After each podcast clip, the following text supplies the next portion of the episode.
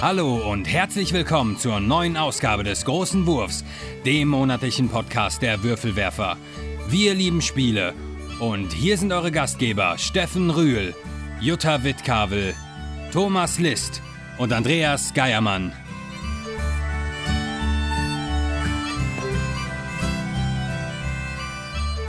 Willkommen bei den Würfelwerfern. Und heute mit dem Thema die Uwe Rosenberg Trilogie. Jetzt habe ich Ja, lang ja. genug von Uwe Rosenberg Puzzlespielen erzählt. Jetzt, spielen sind wir sie mal. Alle Ich ein freu mich. Riesenstapel hier. Eigentlich müsste es ja hier wie beim Anhalter durch die Galaxis so eine vierteilige Trilogie sein, weil ehrlich gesagt, ich verstehe immer noch nicht, warum Patchwork nicht dazu gehört. Weil es nicht bei Edition Spielwiese rausgekommen ist. Ach so. Und weil es ein Zweispielerspiel ist? Ja, ist auch möglich. auch, mm. Naja, gut, Uwe Rosenberg ähm, hat natürlich noch ein paar mehr Spiele gemacht. Wir haben auch schon mal überlegt, ob wir mal so ein Uwe Rosenberg-Special machen, haben aber gemerkt, bei den Autoren, die so viele Spiele haben, macht es, glaube ich, eher Sinn, dass wir uns einen kleineren Teil raussuchen und den Quasi mal besprechen, weil da können wir Phase ja. bei Malern oder so. Genau, genau, so war es hier. Und, War ähm, Picasso. Genau. Genau, der Picasso des Game Designs, Uwe Rosenberg. Ich meine, er hat Oh. immerhin dazu geführt, dass so die ganze Renaissance bei mir zumindest von Brett- und Kartenspielen, glaube ich, ziemlich, äh, ja, so eine Renaissance erfahren hat. Das war hier mit äh, Bonanza damals, wo ich dachte, wow, das kann man als ein Kartenspiel machen. Sehr schön. Und das wird unser Hauptthema sein, auf das wir nachher eingehen. Jetzt werden wir erstmal noch ein paar Kommentare hier vorlesen. Wir haben ganz viele bekommen. Wir waren ja auch zwei Monate nicht am Aufnehmen gewesen, weil wir im Urlaub waren. Hallo, nicht so hinter die Vorhang schauen lassen. Hier. Risen Shine. Hallo Bettina, du schreibst, endlich mal wieder Zeit für euren Podcast. Waren ja auch Ferien, ne? Bin noch nicht ganz durch. Hier kleiner Einwurf zu Photosynthesis. Ein sehr schönes Spiel, das unter die Kategorie leicht zu spielen, schwierig zu gewinnen fällt. Tolles Material, einfache Regeln. Einziger Schwachpunkt. Spielt man strategisch schlecht und liegt hinten, kann man es nicht wieder aufholen.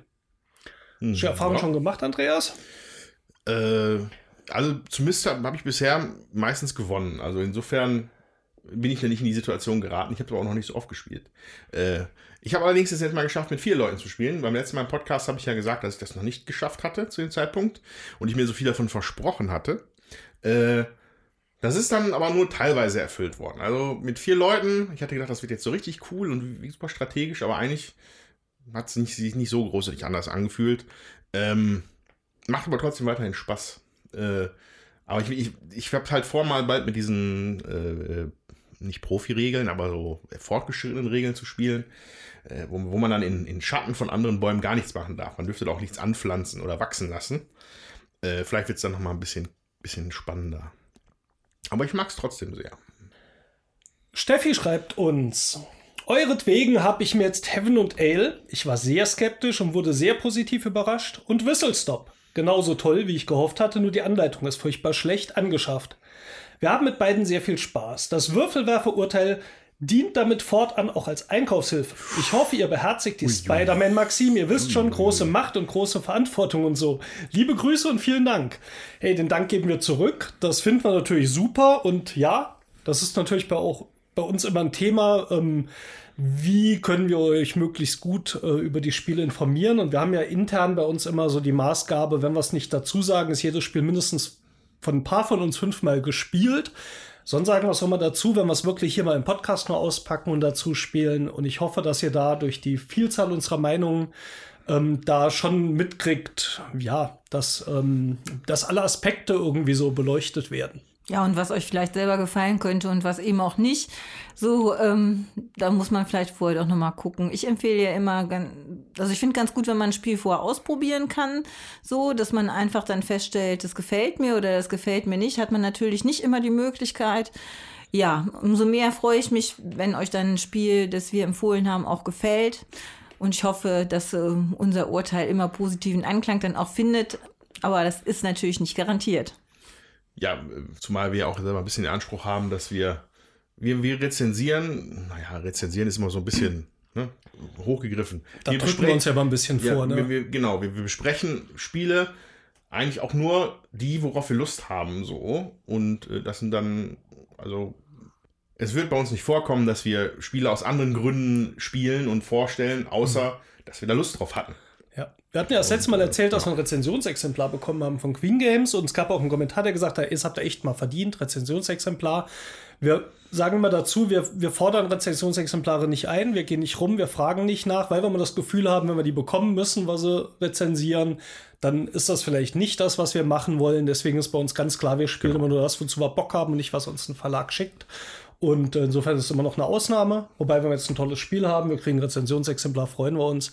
Aber ähm, wir machen ja nicht Rezensionen in dem Sinne. Ich denke, das hört ihr raus. Wir besprechen intensiv Spiele. Und ich glaube, damit fahren wir ganz gut. Und ihr offensichtlich auch. Ich freue mich, wenn ihr da einen guten Eindruck bekommt. Auf jeden Fall danke für das nette Feedback. Ja. Genau. Andreas schrieb und so. Andreas. Nicht, nicht anderer- dieser Andreas, sondern ein ein anderer anderer Andreas. Über eine Folge zum Thema Brettspielapplikationen würde ich mich sehr freuen. Oha.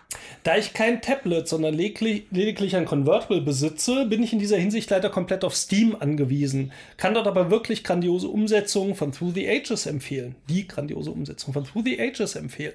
Schön auch, dass man euch mittlerweile mit Rezensionsexemplaren bedenkt. Das war die, äh, das Feedback. Ihr habt es wirklich verdient. Das waren zwei sehr informative Folgen zu den Spiel des Jahres Nominierten. Ja, vielleicht erstmal kurz äh, erklären. Steam, für die, die das nicht wissen, ist eine Plattform auf PC, wo man Videospiele runterlädt. Und da gibt es halt auch äh, Brettspielumsetzungen. Ähm, Twilight Struggle habe ich mir zum Beispiel geholt da. Ähm, was jetzt im Kommen ist übrigens, haben sie angekündigt, Gloomhaven kommt als PC-Umsetzung Oh. 2019. Bin ich mal sehr gespannt. Als Asmodee Digital ist da sehr umtriebig, macht viele Sachen. Dieses Pathfinder Adventure Card Game spiele ich gerne auf dem iPad und so. Also es ist inzwischen natürlich schon ein riesiger Markt. Und wir nehmen das auch mal als Feedback auf. Für uns wird uns vielleicht freuen, wenn noch ein paar mehr Leute sagen, ja, das interessiert uns, dass wir da noch mal drüber sprechen. Würden wir sicher mal eine Folge in Betracht ziehen. Es gibt aber auch auf unserem YouTube-Kanal Würfelwerfer ein paar ältere Videos, wo wir, Tommy und ich vor allen Dingen hier die ähm, Apps, die wir gut fanden, vorgestellt haben. Ähm, da war der Zuspruch nicht so riesig. Jetzt ist das wieder so ein bisschen eingeschlafen. Aber vielleicht mal so die Highlights wieder auspacken, hier auch im Rahmen des Podcasts wäre möglich. Wenn da Interesse besteht, lasst uns einfach mal wissen. Aber Andreas, ich äh, unterschreibe auf jeden Fall deine Meinung zu der Through the Ages App. Die ist ganz großartig. Ja, Ja. da haben wir viele Partien gespielt, ne? Ja. Allein was das Zeit gespart hat, weil das kam bei uns nie auf den Tisch, weil diese fünf, sechs Stunden hinzukriegen am Stück ist ja manchmal ein bisschen schwierig. Aber so zwei, drei Partien gleichzeitig übers Handy, Through the Ages, im Wandel der Zeiten, Flader Schwartil, grandios. Ja, äh, genau. Also ein ähnliches Gefühl hatte ich auch für Twilight Struggle. Das ist auch sehr praktisch, wenn man da mehrere Partien am Laufen hat. Das Schlimme war bei Twilight Struggle, die KI war einfach unfassbar stark. Also ich habe nicht die geringste Schnitte gegen den Computer bei Twilight Struggle. Äh, Ich bin wahrscheinlich einfach, einfach nur ganz schlecht bei Twilight Struggle, aber das hat mich das hat sich ein bisschen, ver, ver, hat mich ein bisschen vers, versaut, sag ich mal. Ich hätte ganz gerne mal auch gewonnen auf gegen leicht, aber äh, das hat sich bisher Krieg nicht, nicht so, ne? hat sich nicht ergeben. Ja, und Ja. dann war natürlich angesprochen hier die Spiel des Jahres Nominierten. Das ist jetzt schon alter, alter Kaffee eigentlich. Ja, kalter Kaffee, alter Hut. Kalter Hut. Kalter Alter, Hut, ist ein alter, ganz, alter, ganz alter. kalter Hut. Aber wenn wir schon dabei sind und äh, so einen netten Kommentar dazu haben, ein paar Worte können wir noch verlieren. Gewonnen hat Azul. Yay! Doch. beim No. Spiel des Jahres. Spiel des Jahres. Und wer hat Genau. beim Kennerspiel gewonnen?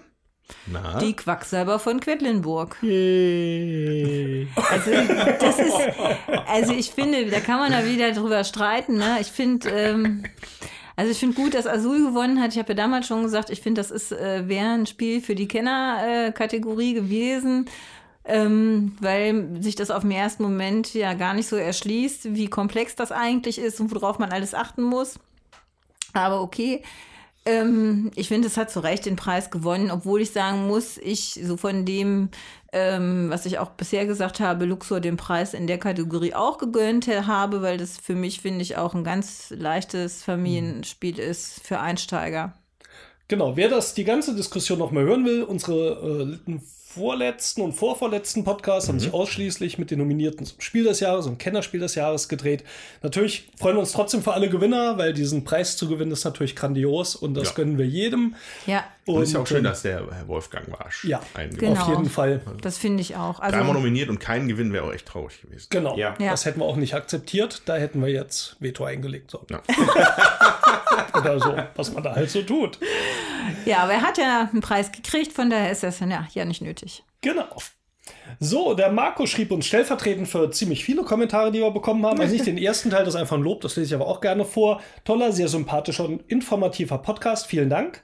Das Thema, wo die meisten zugeschrieben haben. Leider bringt das MP3 mit variabler Bitrate meinen Podcast-Clients ins Schleudern. Weder wird mir die Laufzeit korrekt angezeigt, noch funktioniert das Pausieren anständig.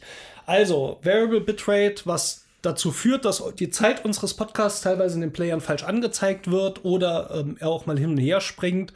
Das war für einige von euch ein Problem und da hat der Andreas ein paar Neuigkeiten. Ja, erstmal danke, dass ihr uns so zahlreich dazu geschrieben habt. Wir hatten ja mal in den Ether gefragt letzte Mal. Äh, das Problem scheint einige zu haben und äh, deswegen will ich da jetzt auch Abhilfe schaffen. Ähm, ich werde, da, also diesen Podcast, wenn ihr ihn hört, wird er hoffentlich schon besser gewesen sein mit der, äh, mit der Technikseite. Ähm, dann sollte das Problem nicht mehr auftauchen und die Datei sollte sogar noch ein bisschen kleiner sein. Also man musste, ich musste mich einmal noch mal kurz informieren. Dann fiel es mir wie äh, Schuppeln von den Augen, dass es vielleicht nicht die beste Entscheidung war, das in Variable Bitrate zu machen. Äh, sorry dafür, wenn es euch Umstände bereitet hat. Äh, ab jetzt wird es besser. Nochmal ein Kommentar von Andreas. Nochmal ein, Noch vielleicht ein ein- anderer, vielleicht der Vielleicht gleiche. der gleiche, das sehen wir hier nicht. Ich mag das Format eurer frischen Spieleindrücke nach der Erstpartie sehr, aber dadurch kommen zum Teil bestimmte Aspekte oder Mechanismen des Spiels, die in diesem konkreten Fall, es geht um Whistle Stop, den eigenen Spielerfolg behindert haben, schlechter weg, als vielleicht sein müsste. Ich finde diese subjektive Sicht erfrischend, würde aber im Podcast deutlicher darauf hinweisen, dass es hier nicht um eine objektive Rezension, also vielmehr um direkt nach einer Niederlage verständliche emotionale Ersteindrücke handelt. Alles in allem aber wie immer eine sehr schöne Folge. Gerade euer Kennerspiel des Jahreslabel hat das Spiel mehr in meinen Fokus gerückt. Ja, auch hier, wir spielen, wir gewinnen, wir verlieren. Und dann krummeln wir auch mal ein bisschen. Ich hoffe auch, dass ihr das über die Monate, Jahre, die ihr uns teilweise jetzt schon folgt, äh, das einsortieren könnt.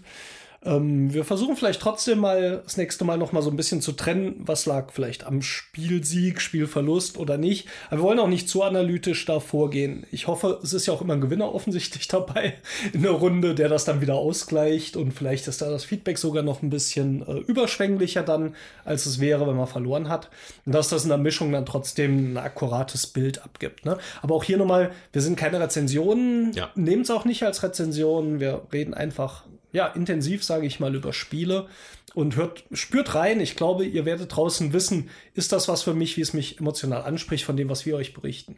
Ja, also ja, also ich habe das Feedback auch entgegengenommen. Ich habe den leisen Verdacht, dass ich das auf äh, mein, mein Meckern auf, äh, bei, auf, über das Ende bei Whistle Stop bezogen hat, wo ich mich so, äh, naja, ich, echauffiert ist es natürlich nicht. Ich sage mal, ich habe es angesprochen, dass der Steffen das Spiel so schnell ausgemacht hatte. Ähm, Ich fand das ich finde gut. ich find fand das allerdings, also genauso wenig wie wir halt jetzt deklarieren, dass das nur Ersteindrücke sind, haben wir auch eigentlich nie deklariert, dass das eine Rezession sein sollte. Mhm.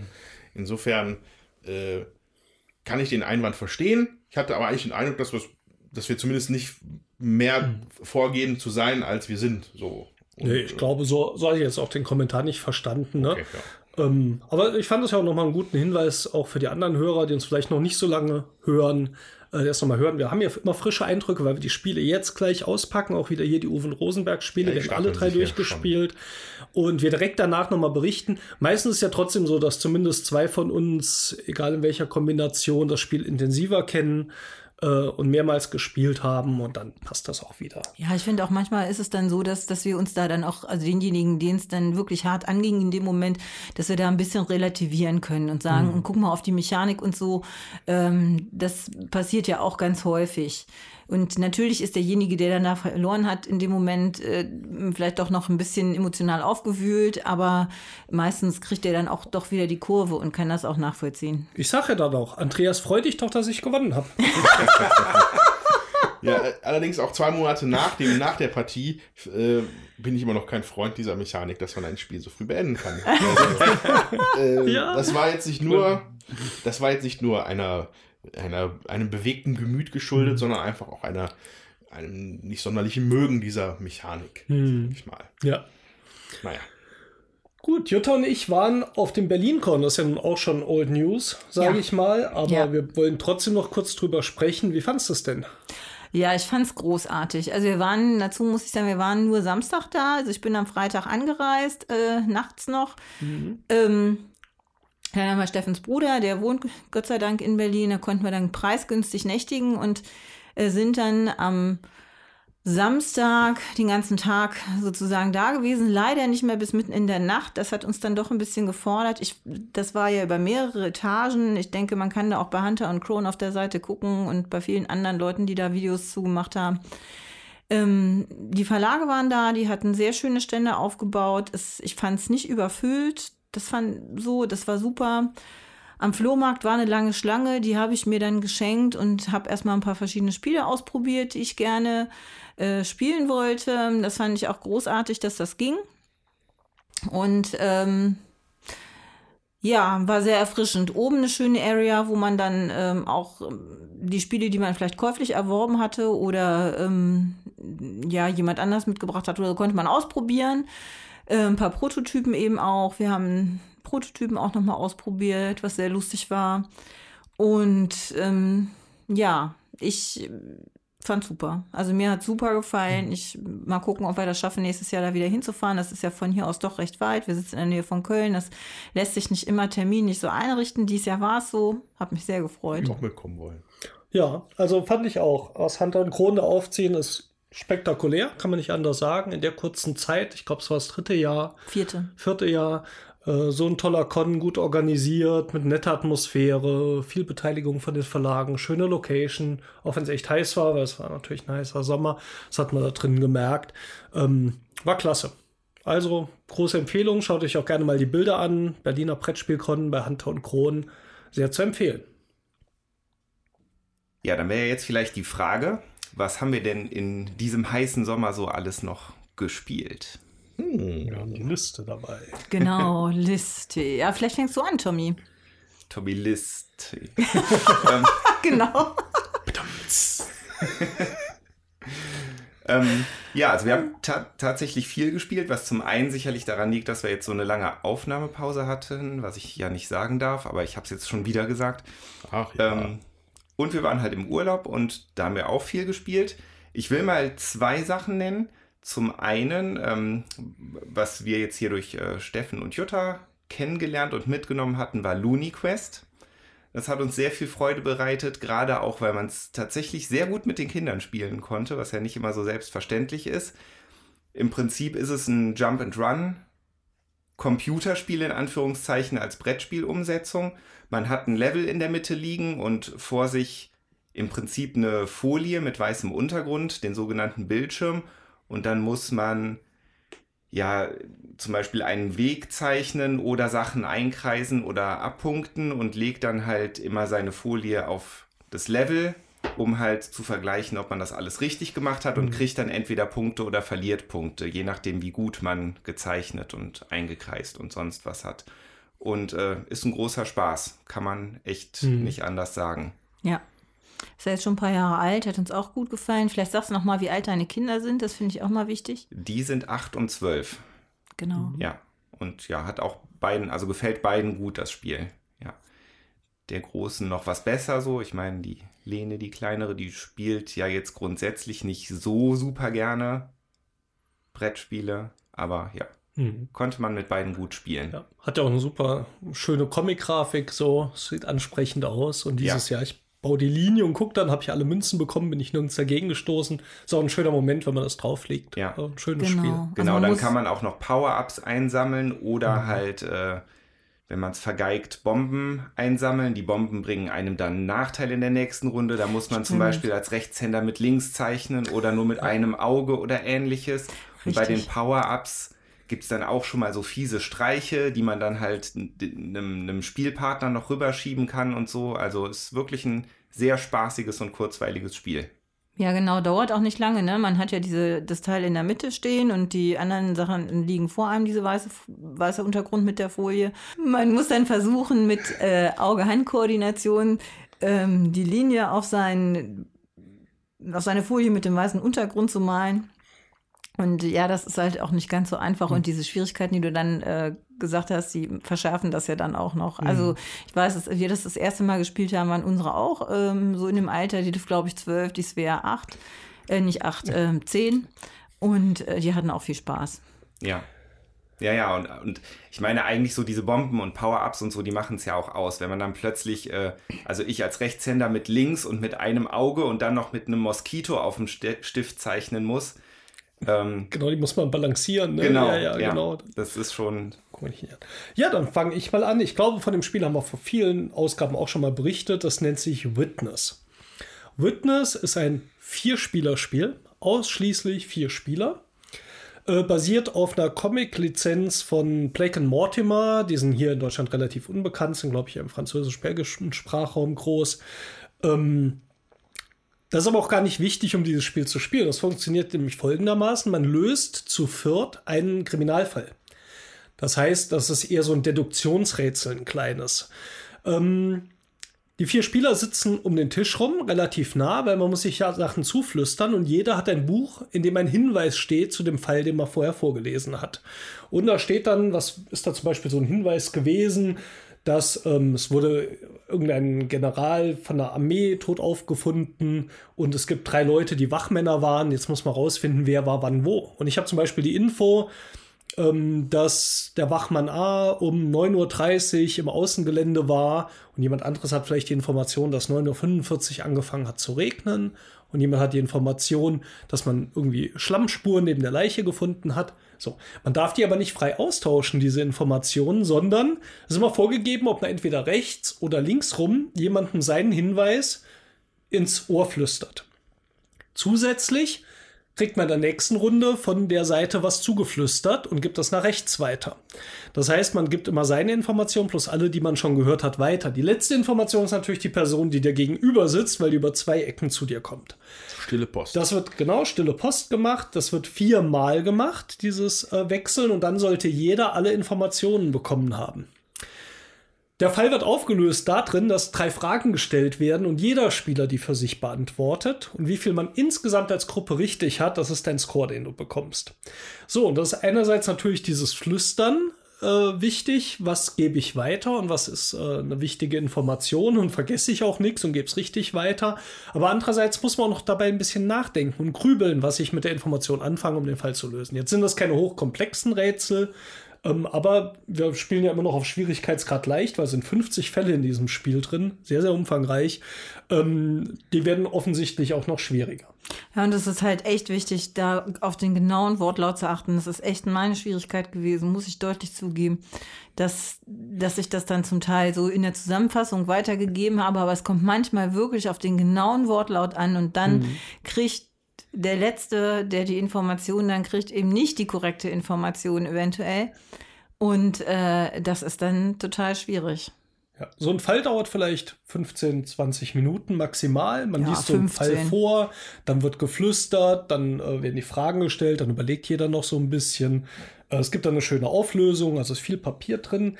Jetzt bin ich gerade überlegen, ich weiß gar nicht, wer das gemacht hat und bei welchem Verlag das erschienen ist. Weißt du das, Jutta? Ja, ich müsste es holen. Ja, äh, dann springe ich hier kurz ein, weil ich hier eben meinen Laptop hier gerade habe. Äh, der Designer ist Dominique Baudin. Äh, mit dem Art, also der, der Zeichner ist Edgar P. Jacobs und die Publisher waren Asmodee und Istari Games. Genau. Und es hat sich überhaupt nicht gut verkauft. Ich habe äh, bei Milan Spiele gesehen, haben sie es zum Teil dann rausgeramscht zwischen 7 und 5 Euro. Ich weiß nicht mehr. Also, ähm, Greift zu, wenn es das noch gibt. ja, wenn ihr vier Leute habt. Wenn und ihr vier Leute Kinder habt und so gerne. Deduktionsrätsel mögt, dann äh, ist das echt äh, total nett. Hm. Ja, wir haben weiterhin gespielt. Wir waren auch im Urlaub und äh, wir haben ein anderes Deduktionsspiel ähm, tatsächlich ausprobiert. Das heißt Gauner raus. Das hatte ich auf dem Flohmarkt in Ratingen für 5 Euro erstanden. Und das G ist für zwei bis vier Spieler, dauert äh, 30 bis 60 Minuten, 10 plus und ist von drei Hasen in der Abendsonne. Also bei Gauner, Gauner raus geht es darum, äh, man muss rausfinden, welche Gauner, welche Farbe die anderen Spieler auf der Hand haben, weil wenn man das rät, müssen die die abwerfen und wer zuerst keine Karten hat, äh, dann der beendet quasi, also wird das Spiel beendet, dann wird geguckt, wer die meisten richtig geraten hat. So, und äh, es geht relativ einfach. Man äh, würfelt am Anfang und die Leute müssen sagen, ob sie jetzt ähm, in, der, in so einer Matrix eingetragen, wie viele Karten sie von einer Farbe oder von einem Buchstaben haben, weil das ist so diese Verteilung. Es gibt diese Gauner von A bis, ich weiß F. gar nicht welchen Buchstaben, F. F, in verschiedenen Farben. Sechs Farben. Genau. Und man sieht aber bei den anderen auf den Blöcken, dass nicht wie bei anderen Deduktionsspielen, äh, dass das geheim gehalten wird, was man sich ankreuzt, sondern man sieht, wie viel jeder in äh, zum Beispiel in grünen Karten und Ds hat. Du weißt also nicht, der hat das grüne D oder das blaue F, aber du weißt, er hat fünf Karten, die entweder grün sind oder ein F haben und so. Und dann fragt man sich so durch. Es wird immer noch mal zwischendurch gewürfelt, da muss man noch mal einen Infopreis geben. Und dann deduziert man. Und das macht es aber nicht so schwierig, weil man eben bei den anderen wirklich gucken kann, was die haben. Und dann fängt das Gehirn an zu rattern, wenn er davon so viel hat und hier so viel. Ja, dann kommst du irgendwann drauf, welche Karten der vermutlich hat. Ein paar sind allerdings auch raussortiert. Also das macht so ein bisschen ähm, weniger Hardcore, sage ich mal. Und ja, dann spielt man sich da durch. Genau, und Liv und Svea hat das sehr gut gefallen. Also Svea ist jetzt 12, die Liv ist 14. Ähm, die fanden das großartig. Haben, wir haben das in unterschiedlichen Besetzungen gespielt. Die Mädels äh, schon mal zu zweit auch. Dann haben wir es mal zu dritt gespielt und auch zu viert. Ich muss sagen, ich finde es zu viert am besten. Da ist die Varianz am höchsten und die Möglichkeiten, wen zu fragen. Ähm, zu dritt geht das auch noch. Zu zweit würde ich das jetzt nicht äh, empfehlen. Ja, war sehr kurzweilig und die Überraschung, sag ich mal, des Sommers, Ja. da hatten wir wirklich nicht mit gerechnet. Genau. Gauner raus hat uns den Urlaub in Mecklenburg-Vorpommern, wenn wir mal nicht an den See sind zum Schwimmen in dieser tollen Landschaft, äh, versüßt, dass wir da abends dann noch gezockt haben. Genau. Und ja, so komplizierte Spiele waren mit unserem Fall mit der Kleinen, aber auch mit der Großen nicht so wirklich angesagt. Nee. Und da war das eigentlich ein tolles Ding. Ja, dann haben wir noch gespielt Harry Potter, das Kartenspiel. Hogwarts Battle, Genau. das Deckbuilding-Spiel. Der Steffen ist da immer deutlich äh, aussagekräftiger als ich. Der erklärt jetzt auch, wie es geht. Okay, Deckbuilding ist den meisten Begriff vermutlich von Dominion. Das heißt, man hat äh, Karten, ein Startkartenset, äh, funktioniert ja, nennt sich Einfluss, ist das Geld bei Dominion, mit dem man neue Karten kaufen kann und Kampfpunkte, die man gegen die Bösewichte einsetzen kann. Das Interessante daran ist ein kooperatives Spiel.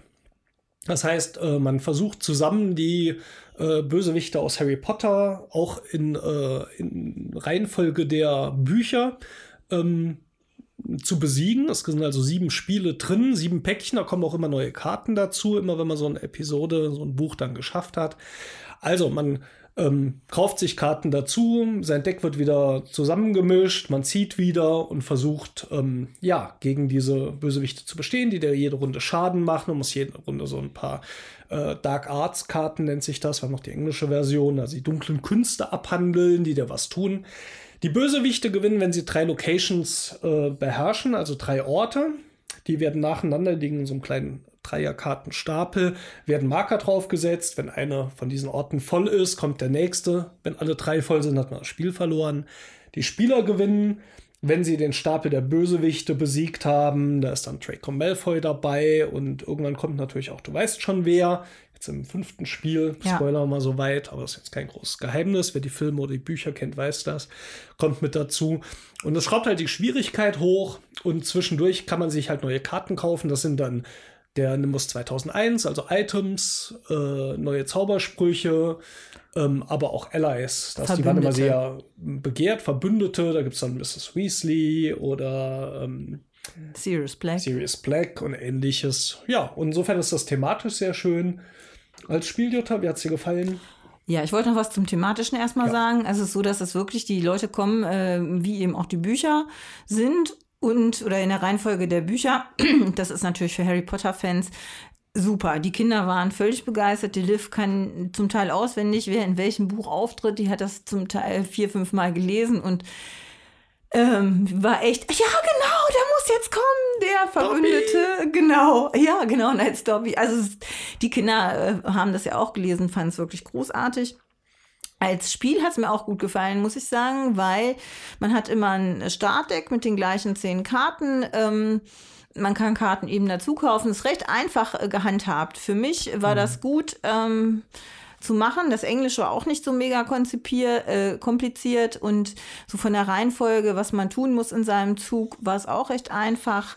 Ähm, ja, das war schön. Und ich hatte trotzdem das Gefühl, ich bin, das ist für mich ja immer wichtig in so kooperativen Spielen, ich bin jetzt nicht ähm, auf Gedeih und Verderb irgendwie einem ausgeliefert, der mir sagt, was ich zu tun habe, sondern ich habe halt fünf Karten auf der Hand, mit denen kann ich was machen. Da kann man eben nochmal besprechen, verteile ich Leben oder ähm, mhm. äh, mache ich Schaden so. Das ist jetzt, das ist vielleicht nochmal ein Punkt. Oder heile ich mich selber und mache ich Schaden. Ähm, aber das ja, ich finde, das ist halt einfach gut gemacht oder dass man überlegt, wer kriegt welche Zaubersprüche oder welche, wer kauft welche Items mit besonderen Fähigkeiten, die man hat. Mhm. Ähm, für mich war das so, dass ich selber das Gefühl hatte, ich habe noch genug ähm, Entscheidungsfreiheit. Hm, ist das Legendary Harry Potter? Dieses Legendary Encounter nee, oder? Nee.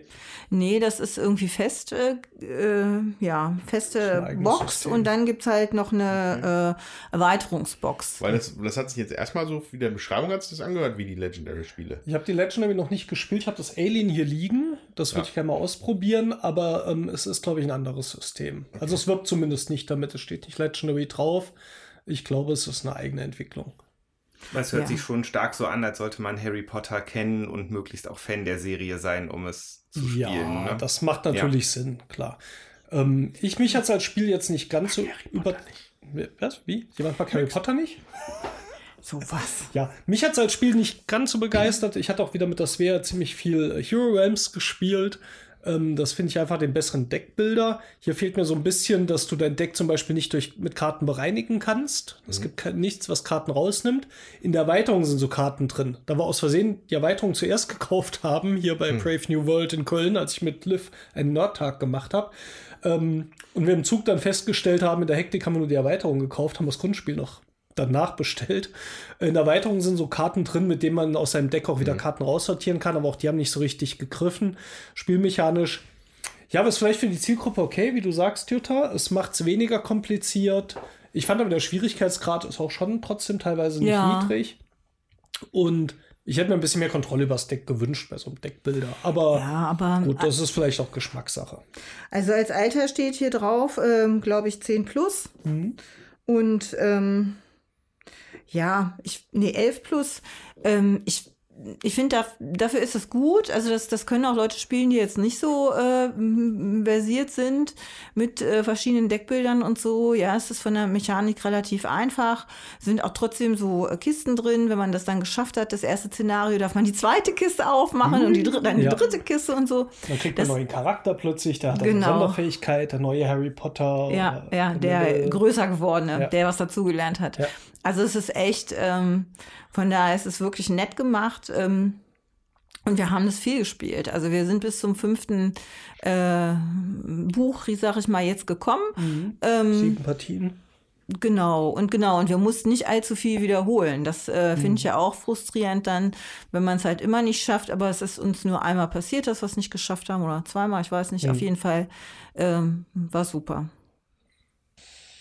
Gut. Äh, ja, ich mache eher mal so einen Kurzabriss von verschiedenen Sachen. Äh, auch verschiedene Sachen gespielt über die zwei Monate natürlich. Ähm, rein zeitlich hat tatsächlich Seven's Continent dominiert. Mhm. Also ich glaube, wir haben, also ich denke mal, schon 15 Stunden investiert in der Zeit seit dem letzten Podcast. Wir waren ja glorreich krepiert. Ähm, jetzt sieht es besser aus, äh, ohne jetzt hier zu viel ins Detail zu gehen. Ähm, ja, macht weiterhin Bock. So. Wie, was man aber wirklich sagen kann, wir haben immer noch keinerlei Ahnung, wie wir dieses erste Abenteuer schaffen sollen. Wir sind da irgendwo in der Pampa und wir erforschen immer neue Sachen und es gibt immer mehr neue Sachen und ich, ich erkenne die Sachen nicht wieder. Das, da waren wir noch nie. Und äh, ja, ich habe ein bisschen Angst, dass wir niemals zum Ende finden werden. Aber wow. äh, also wie, wie, gesagt, wir haben jetzt 15 Stunden und das war halt durchgehend immer was Neues. Mhm. So, ähm, aber sehr cool weiterhin. Man lernt ein bisschen, kriegt besseres Gefühl dafür, wie man, die, wie man diesen Actionkartenstapel da zu handhaben hat. Mhm. Jetzt, es gibt also eine, drei, vier Karten, die wirklich wichtig sind, um Sachen irgendwie vorher zu sortieren oder äh, die Chancen auf die Erfolge zu maximieren. Da muss man ein bisschen, ein bisschen clever anstellen. dann hat man da entscheidende Vorteile teilweise. Mhm. Und ich glaube, wir haben jetzt abgespeichert. Tatsächlich, jetzt waren wieder nur, ich glaube, wir haben jetzt momentan wieder nur fünf Karten weg aus dem Action Deck. Wir haben das Ding wieder komplett vollgekriegt, weil wir Mhm. haben sehr erfolgreiche Jagden abgeschlossen. Ähm, ja, weiterhin klasse. Äh, der, also das Kickstarter-Projekt, das war ja ein Kickstarter-Projekt, bei der zweiten Wave war ich dabei. Die haben auch den, äh, den Pledge Manager, also das, diese Website wieder geöffnet, wo man dann halt Zubehör noch kaufen könnte Mhm. für eine begrenzte Zeit. Es könnte sein, dass ich mir noch alle Erweiterungen gekauft habe. also, also nicht, nicht alle, weil das wäre einfach unfassbar viel Geld gewesen. Ja. Aber die zu, alle zusätzlichen Curses aus dem ersten Kickstarter habe ich mir jetzt noch dazu geholt. Äh, die werden auch im Oktober auftauchen, nehme ich mal an, mit der großen Erweiterung, die ja genau eine große Box ist wie die erste. Ich glaube, ich werde für immer Seven's Continent spielen und niemals fertig werden. Und das ist halt echt, das ist sowohl gleichzeitig cool Ja, als aber auch Treffer, ist gruselig. das, ist das auch nicht irgendwie nervig, dass das dann nicht zum Ende kommt? also es, zwischendurch hatte ich so, so bei Stunde sieben hatte ich kurz das Gefühl, boah, ernsthaft. Dann haben wir nämlich eine Entscheidung getroffen, die vielleicht nicht so schlau war. Und schwupps hatte ich den, für den Moment das Gefühl, dass sämtlicher Fortschritt hinüber war. Sag ich mal.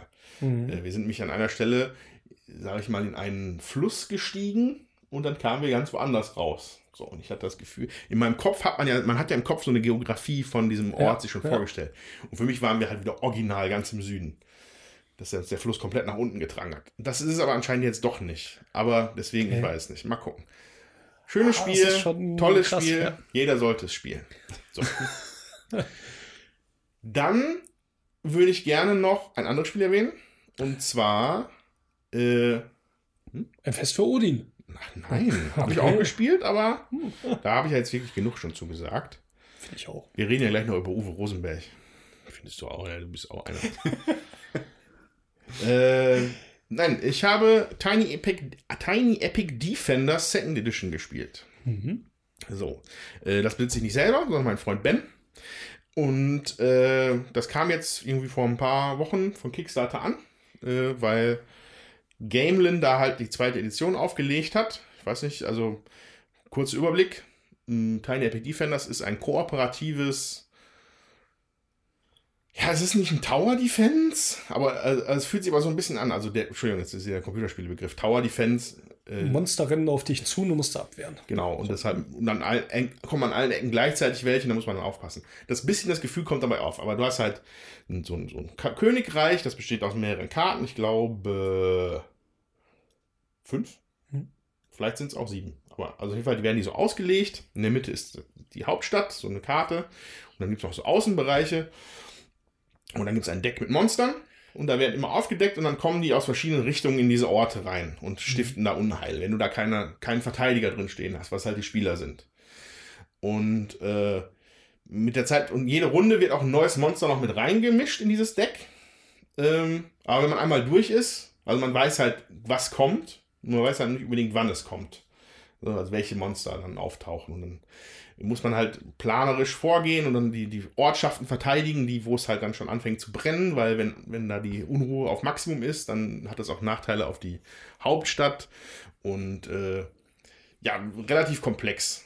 Äh, man, muss, also, man muss da schon sehr rumbrainen, so sehr, dass es mir eigentlich dann schon teilweise nicht mehr so einen Spaß gemacht hat, äh, weil zumindest in der Gruppe, wo wir das gespielt haben, das, das Spiel leidet halt auch an so ein bisschen an so einem Alpha-Player-Syndrom, sag ich mal.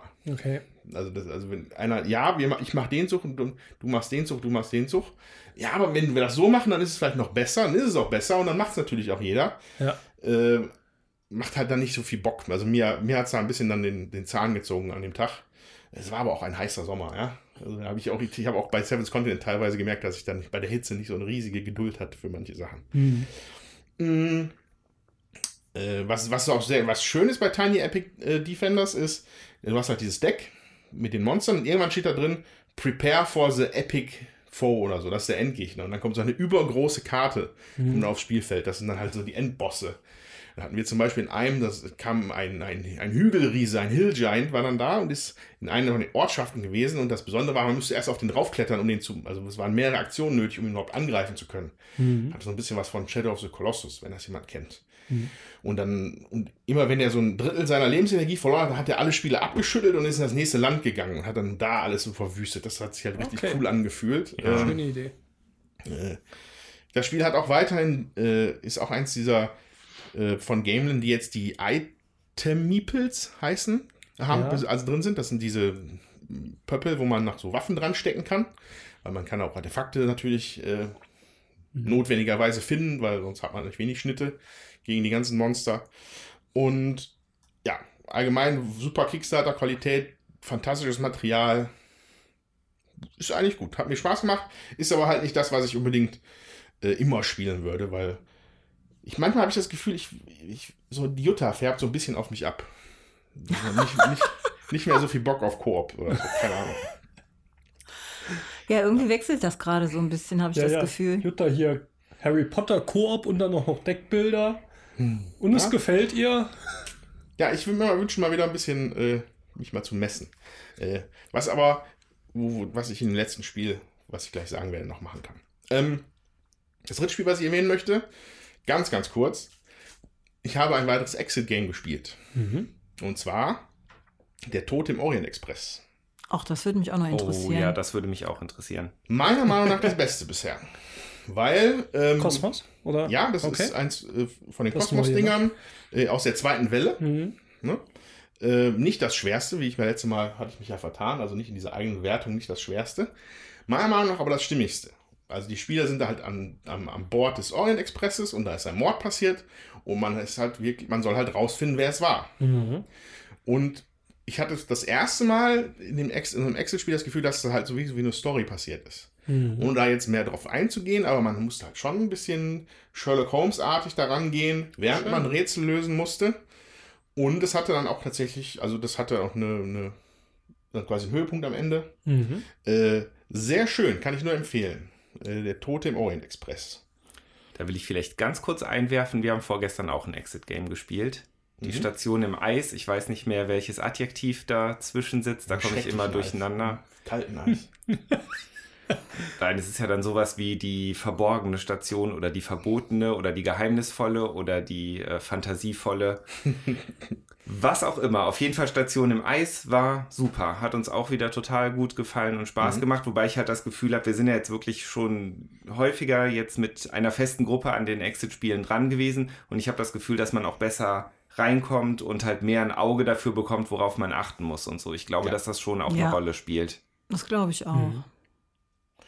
Ja, mag sein. Ich hatte, also ich hatte bisher nur Erfahrung mit welchen aus der ersten Welle.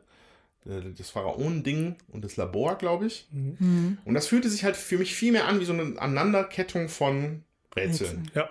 Während das für dieses im Orient Express hat, das, also ich finde, das hatte eine andere Qualität. Wirklich, wirklich gut. Kann Ja. ich nur empfehlen. Wird Ähm, noch gespielt. Äh, und als letztes, Schon wieder als letztes. Ne, das, als erstes, zweites, drittes und letztes, äh, möchte ich jetzt gerne, also wir können wahrscheinlich jetzt dann in Zukunft öfter nochmal ein Gespräch darüber führen. Äh, ich habe eine Runde Charterstone gespielt. Ach, Oh ja. Ja, also wir haben die, die erste Partie gespielt m, mit vier Leuten. Äh, und ich glaube, es kam allgemein gut an. Bei allen. Mhm. Ich fand es auch gut, aber nicht so super, wie mich das auf der Messe damals war. Also, das, wenn man das sich nochmal genauer anguckt, mit ein bisschen mehr Ruhe, ein paar Sachen sind komisch, finde ich. Mhm. Und also, was ich jetzt als erstes für mich festgestellt habe bei Charterstone ist, dass ich die Idee, dass die Regeln sich so nacheinander aufbauen, finde ich super. Ne, das ist ja auch hier was, was Friedemann Friese gemacht hat, ein bisschen, ne, dass Ja. die Regeln so, während du spielst, kriegst du die Regeln langsam Mhm. erklärt. Ähm, aber bei Charterstone hat das halt das Format, dass du halt Karten ziehst, auf denen Aufkleber sind, auf denen die Regeln draufstehen. Mhm. So, das hat natürlich eine gewisse Platzbeschränkung. Das ist halt nur eine Kartengröße. Und dann klebst du das ein. Und dann hast du also relativ knack und kur, knackig und kurz die Regeln drin erklärt. So. Das hat den Vorteil, dass es knackig und kurz ist. Es hat den Nachteil, dass du nicht nochmal ein Beispiel oder so in, dem, in, der, in, in der Mhm. Regel hast. Wo, wodurch ich jetzt schon das Gefühl habe, dass wir manche, dass, dass ich bei manchen Regeln, die da gekommen sind, auf, auf, auf so rohen Eiern laufe. Mhm. das hatten wir auch. Das sind Ja. speziell diese Helfer. Wir haben jetzt Helfer Ja. bekommen Ja. in die Partie. Äh, ohne dass jetzt hier, das ist ja auch so ein Spoiler-Ding, ne? Wollen wir auch Mhm. nicht so viel. Aber es kam eine neue Mechanik dazu, wo ich nicht sicher bin, ob ich verstanden habe, dass das so funktioniert. Äh, und ich hoffe, dass sich das noch relativieren wird. äh, und nicht, dass das noch schlimmer wird, weil das wäre nicht gut. Mhm. Mm, äh, aber weiterhin ist Shutterstone ein total ansprechendes Spiel. Das Material ist der Hammer. Ich habe jetzt, dann, wenn man die Box nochmal selber auspackt mit diesen magnetischen Index-Dingen und die dicken Münzen, ein Traum. Ja, Aber äh, ich hoffe, dass sich das mit den Regeln da, dass das nicht schwieriger wird noch oder, oder einfach fahriger wird.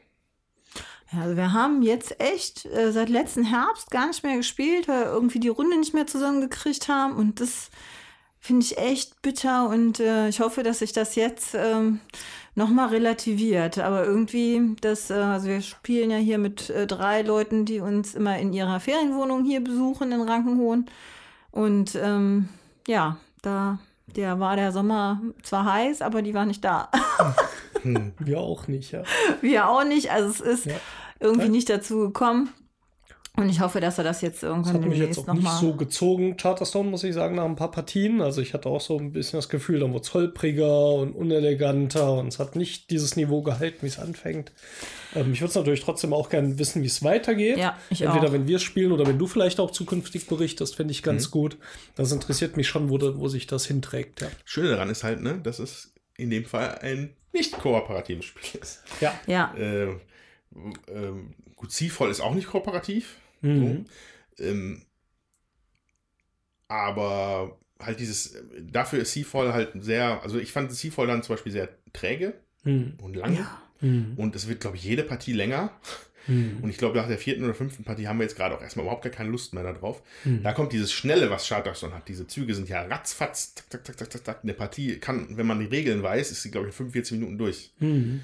Ein schönes, schnelles Worker-Placement äh, passt mir gerade gut in den Kram, sag ich mal. Mhm. Und äh, deswegen hoffe ich, dass Charterstone äh, liefert, sag ich mal.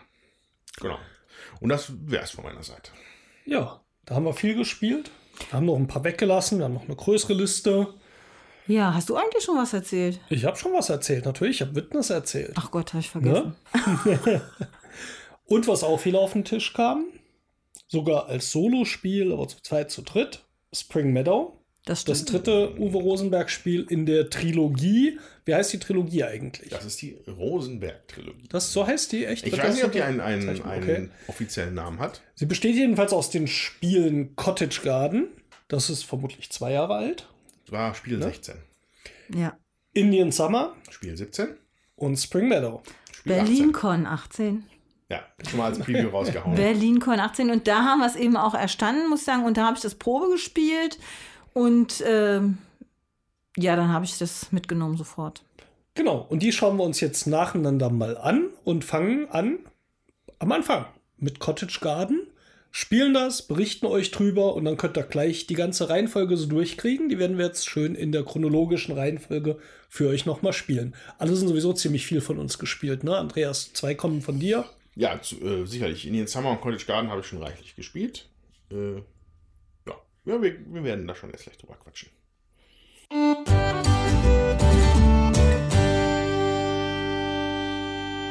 So, liebe Hobbygärtner, jetzt haben wir eine Runde Cottage Garden gespielt. Der Autor ist Uwe Rosenberg für 8 plus Jahre und 1 bis 4 Spieler, erschienen bei Edition Spielwiese.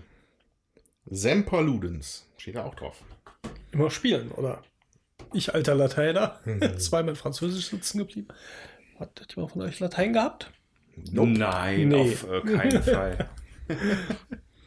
Ja, Cottage Garden. Ähm, wir sind Hobbygärtner und wir Gärtnern. Das sieht erstmal so aus, dass jeder zwei Beete vor sich ausliegen hat, ähm, die fünf mal fünf Felder groß sind. Und auf diesen Beeten sind Blumentöpfe in zwei verschiedenen Farben abgebildet. Und jedes Beet sieht so ein bisschen anders aus, weil die rotieren nachher im Spiel.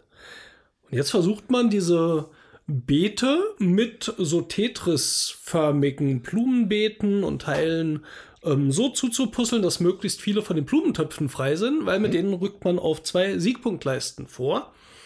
Ähm, auf den Siegpunktleisten hat man netterweise drei Klötzchen in jeder von diesen beiden Blumentöpffarben, also insgesamt sechs Klötzchen. Mhm. Und die rückt man getrennt vor, weil die machen manchmal noch so ein paar Bonuseffekte. Können wir gleich drüber sprechen.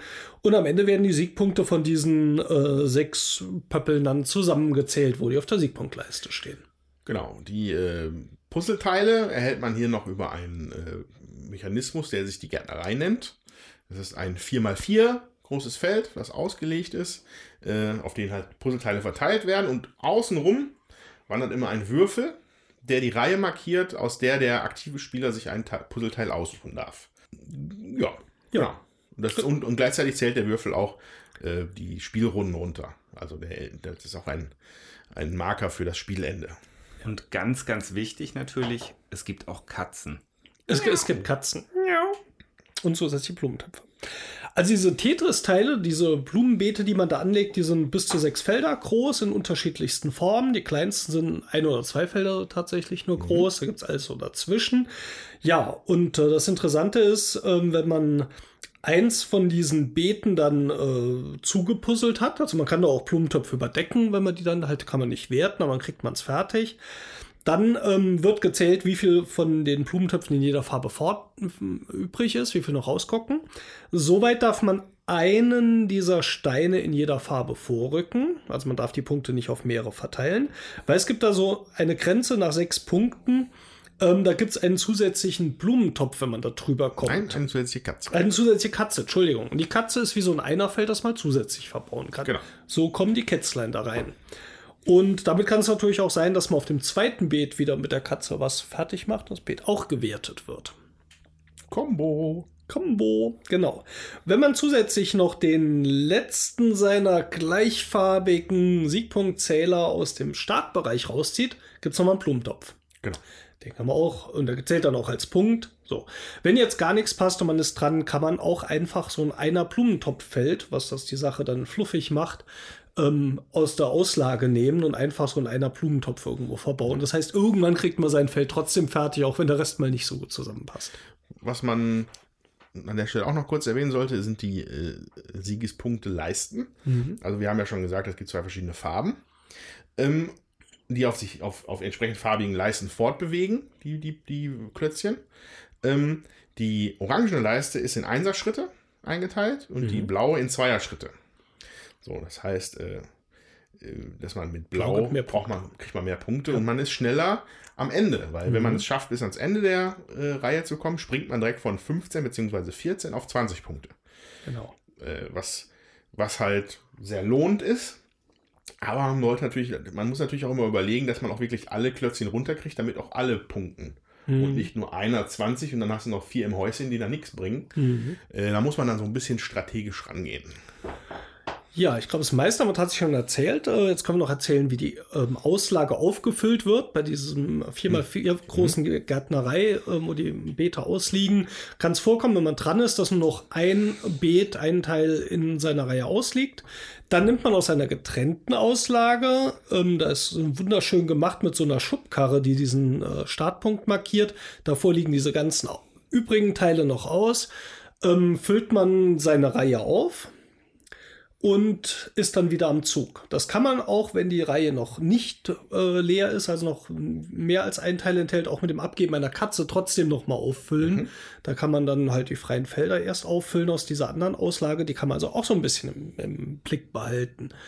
Ja, und ähm, das ist das Spiel. Ich hoffe, das ist soweit klar. Aber letztendlich geht es darum, möglichst viel zuzupuzzeln und möglichst wenig Blumentöpfe dabei zu erwischen und, und, schlau, zu, und schlau zu werden. Ja. So also sehr nett verzahnt so. Und jetzt kommt allerdings noch eine Sache, die echt das Spiel, finde ich, auch ein bisschen fies macht. Das ist das Spielende. Hm. Jutta Gärtnern ist, leid geprüft. ist nicht zum Spaß. Ja. Und das ist folgendermaßen. Von diesen zwei äh, Feldern, die man hat zum Bewirten, wird am Ende der letzten Runde geschaut, wenn so ein Feld sehr wenig bebaut ist, nämlich nur ein oder zwei Felder bisher drauf liegen, wird das abgeräumt und das muss nicht schlecht sein, weil wenn man drei oder mehr Felder, also Teile da schon drauf verbaut hat, äh, dann muss man das tatsächlich auch noch fertig bauen äh, im mhm. üblichen Mechanismus. Man verliert aber zwei Punkte zu Beginn jeder Runde. Bis, so lange, bis man es vollgepuzzelt hat. Genau, bis man es vollgepuzzelt hat. Also muss man schon gucken, dass man da nicht mehr zu weit den Weg hat und dass man mehr Punkte macht, als man abgibt durch dieses letzte Beet. Äh, da rentiert es sich vielleicht auch mal ein Beet freizulassen. Ähm, das macht durchaus noch mal einen Kniff, der am Spielende noch mal einiges über den Haufen werfen kann, glaube ich. Oder ja, über den Haufen werfen, so viel haben wir jetzt alle nicht verloren, aber man muss es schon bedenken. Also ich glaube, wenn man sich da ungünstig hinmanövriert und nachher viele von diesen Einzelteilen nehmen muss, weil auch die Auslage nicht viel hergibt, äh, man keine Katzen hat und so, dann kann das, glaube ich, schon mal ein paar Runden lang gehen und man verliert hier Runde Nummer zwei Punkte. Das kann schon noch mal teuer werden. Zumal ich muss jetzt, also ich muss jetzt gerade mir nochmal hier so äh, geometriemäßig mir das hier vor Augen führen, aber es gibt, glaube ich, auch Teile auf dem Gärtnerfeld, an die man auch gar nicht mehr drankommt, wenn der, wenn man als letzter Spieler noch versucht, Ja. das voll zu kriegen. Weil die Reihen bleiben so, wie sie sind und die Spieler, die schon fertig sind, setzen den Würfel einen weiter. Man ist weiterhin nur in den Reihen, die man selber hat. Ich, ich glaube nicht, dass, oder sind alle Felder zugänglich? Nee, Nee, sind sie nicht. nicht, nee. Sind sie nicht. Das Wenn war du ja nicht gerade mein Problem. Also sind sie sind nicht, es wird auch nichts mehr aufgefüllt. Ähm, und dann bleibt das halt so liegen, äh, was da liegt. Und äh, wenn man dann Pech hat, dann äh, kommt man gar nicht an äh, gute Plättchen dran, die in einem Zug, Doch, alle Felder sind zugänglich. äh, Ich glaube ja. die in einem Zug ähm, das eigene Feld äh, voll machen. Aber dein Feld wird trotzdem noch aufgefüllt, ne? wenn du noch eins da liegt. Ja, klar, das, deins das wird aufgefüllt. Aber ne, wenn das dann blöde Teile sind, die nicht passen, ist schwierig. Ich glaube auch, dass die Reihen von den anderen Spielen auch aufgefüllt werden, weil man die komplette Gärtnerphase noch macht. Das haben wir Mhm. jetzt gerade so ein bisschen drüber geschludert. Äh, Gut, hoffen wir, dass wir da richtig War aber nicht der haben. Fall. Also es wäre nichts aufgefüllt okay, worden. ja, Mhm. das, das kann natürlich gut sein. Ja, das äh, ist also Cottage Garden. Wie fandet ihr es so? Tommy, du alter Gärtner. Mir hat das Spiel sehr gut gefallen, muss ich echt sagen. Also es, ich finde, es ist halt ein Spiel, das sich schön und fluffig spielt und wie Andreas schon hervorgehoben hatte, als wir spielten, ähm, wunderschönes äh, Artwork, ist das der richtige Begriff? Ja, Material, Ja. Artwork? Ja, ähm, hat mir sehr, sehr gut gefallen. So eine schöne zusammengebaute dreidimensionale Schubkarre, die man dann immer rumschieben kann, wenn man ähm, das Mit Quietschgeräusch. Genau, wenn man das ähm, aufgefüllt hat, hat mir, hat mir sehr, sehr gut gefallen. Ja, an der- an der Stelle würde ich dann halt auch direkt zumindest dazu schon mal was sagen. Äh, ja, also Tommy hat schon gerade richtig gesagt, ich habe das mehrmals gesagt, in, während wir gespielt haben, dass wenn sich so diese Puzzlefelder befüllen, Mhm. man hat wirklich so kleine, schöne, florale Grafiken so. Das, Die Farben sind immer ein bisschen unterschiedlich, das passt aber trotzdem immer noch gut zusammen. Und ich finde, dieses Spiel hat eine ganz eigene Ästhetik, die mich sehr anspricht. Was allerdings, also ich habe jetzt das, Let- das Spring Meadow noch nicht gespielt, aber auch Indian Summer hat das. Eine gewisse, so eine Nettigkeit, so eine, ja, Ja. hübschi, hübsch, die ist einfach Hübschheit. Hübsch, Ja. Hübschigkeit. Ja, Und, mit, und eine Liebe zum Detail, finde ich, Mhm. in den Grafiken. Und auch diese Schubkarre wäre nicht nötig gewesen, die so herzustellen, als Marker, Mhm. der das Ding hat. Mhm. Aber sie haben trotzdem einfach eine, eine, eine Pappschubkarre da reingepackt. Das, es fühlt sich alles sehr liebevoll an, das Spiel. In der, wie es gedacht ist und wie es umgesetzt worden ist. Mhm. So, das ist schon mal ein wichtiger Punkt für mich. Ja. Etwas, was mir gut gefällt. Ich würde gerade noch was anmerken. Wir haben gesagt, wir kennen ja nun die ganze Trilogie. Wir werden aber jetzt nicht referenzieren erstmal auf die äh, nächsten Spiele, die wir jetzt gleich noch spielen werden, sondern eher rückblickend nochmal zu Cottage Garden vergleichen. Also wir können zwar jetzt was zu Indian Summer und zu Spring Meadow im Vergleich sagen, sparen wir uns an der Stelle, weil euch wollen wir es natürlich erst erklären, bevor wir da jetzt äh, ja, Vergleiche anstellen. ja. Und auf mich trifft das auch gar nicht zu. Also Cottage Garden habe ich jetzt zum Beispiel zum ersten Mal gespielt und Spring Mhm. Meadow kenne ich auch noch nicht. Ähm, ja, aber ich kann auch nur noch mal unterstreichen, die Nettigkeit. Ich finde, es spielt sich halt auch nett. Man, ich finde, man muss sich nicht den Kopf zerbrechen, hat aber trotzdem was zu tun. Ne? Also ein bisschen Grübeln ist auch schon dabei. Ich finde, es, es gibt auch schon, ich habe zum Beispiel gemerkt, ich bin mit äh, meinem blauen Steinchen recht früh schon auf das letzte Feld gezogen. Auf der Siegpunktleiste, also auf das Mhm. vorletzte genau genommen. Und da habe ich zum Beispiel dann im Nachhinein gemerkt, dass das ein total doofer Zug war. Weil man muss ja bei den Wertungen immer alle Punkte mit einem Stein ziehen quasi. Und ich habe es dann nicht mehr geschafft, mit einem blauen Steinchen auf das 20er-Feld zu kommen, was ja. Ja. sehr lukrativ ist, weil das Mhm. direkt ein 5-Punkte-Sprung ist. Also, ne, ich, ich will jetzt halt nicht sagen, dass es total Larifari ist. Man, Ja. man, kann, man kann da durchaus sich ein bisschen reingrübeln. Man kann bestimmt auch, was ich jetzt wieder überhaupt nicht gemacht habe, so ein bisschen mehr darauf achten, was die anderen machen und denen vielleicht Teile wegnehmen. Also da, da habe ich jetzt überhaupt nicht drüber nachgedacht. Ähm, aber ich finde, es ist, man ist jetzt auch nicht fix und fertig, wenn man eine Partie davon gespielt hat. Hat keinen Knoten im Hirn. Ja, also ich fand für mich, dass das ähm, lame anfing, sag ich mal. Also war jetzt so vom, vom Mechanismus her nicht unbedingt was Neues. Das hat sich aber im Laufe des Spiels total gewandelt. Weil gerade diese, also gerade gegen Ende, diese Wertung und äh, dass man gucken muss, dass man doch noch fertig wird und dass man äh, auch gucken muss, wie man die Klötzchen setzt. Das ähm, ist nochmal eine Herausforderung, die sich einem nicht sofort erschließt. Also ich habe das jetzt auch das erste Mal gespielt, ich kannte das vorher nicht. Und ähm, das animiert mich, äh, das auch nochmal zu spielen, würde ich jetzt einfach so sagen, weil ich denke, da ist auch eine Lernkurve drin. Das äh, finde ich gut.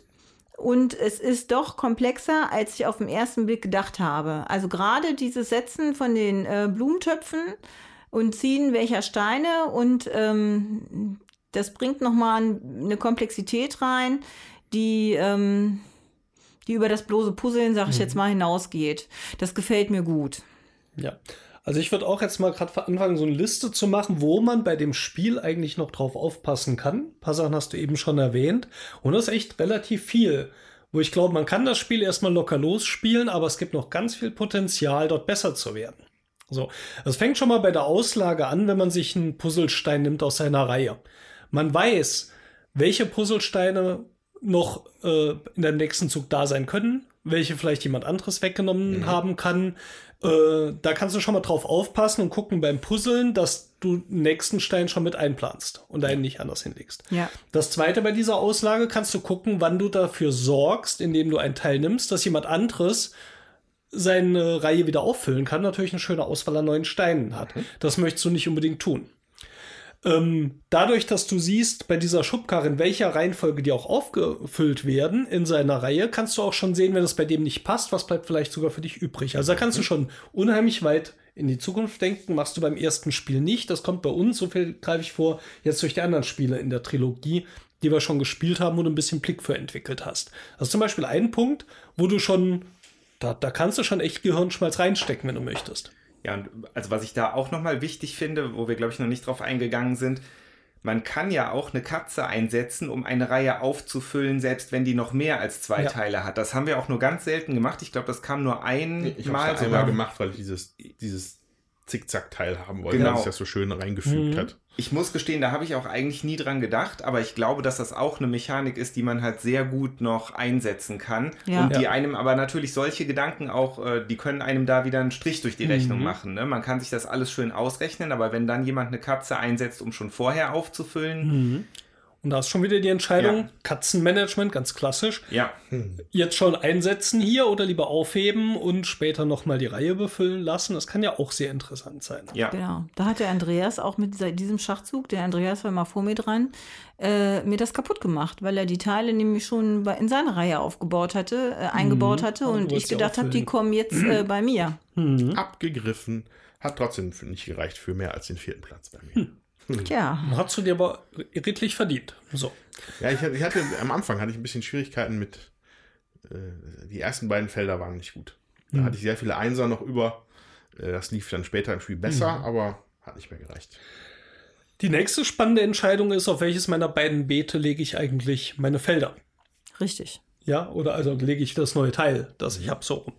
Ähm, das heißt, ich habe vielleicht ein Feld, wo ich sage, äh, da lasse ich mir vielleicht auch ein bisschen mehr Zeit. So war es bei mir. Ich hatte eins so ein bisschen mit viel Blumentöpfen und kleinen Teilen zugebaut und dachte, ja, in dem anderen kann ich dann schneller vorwärts kommen.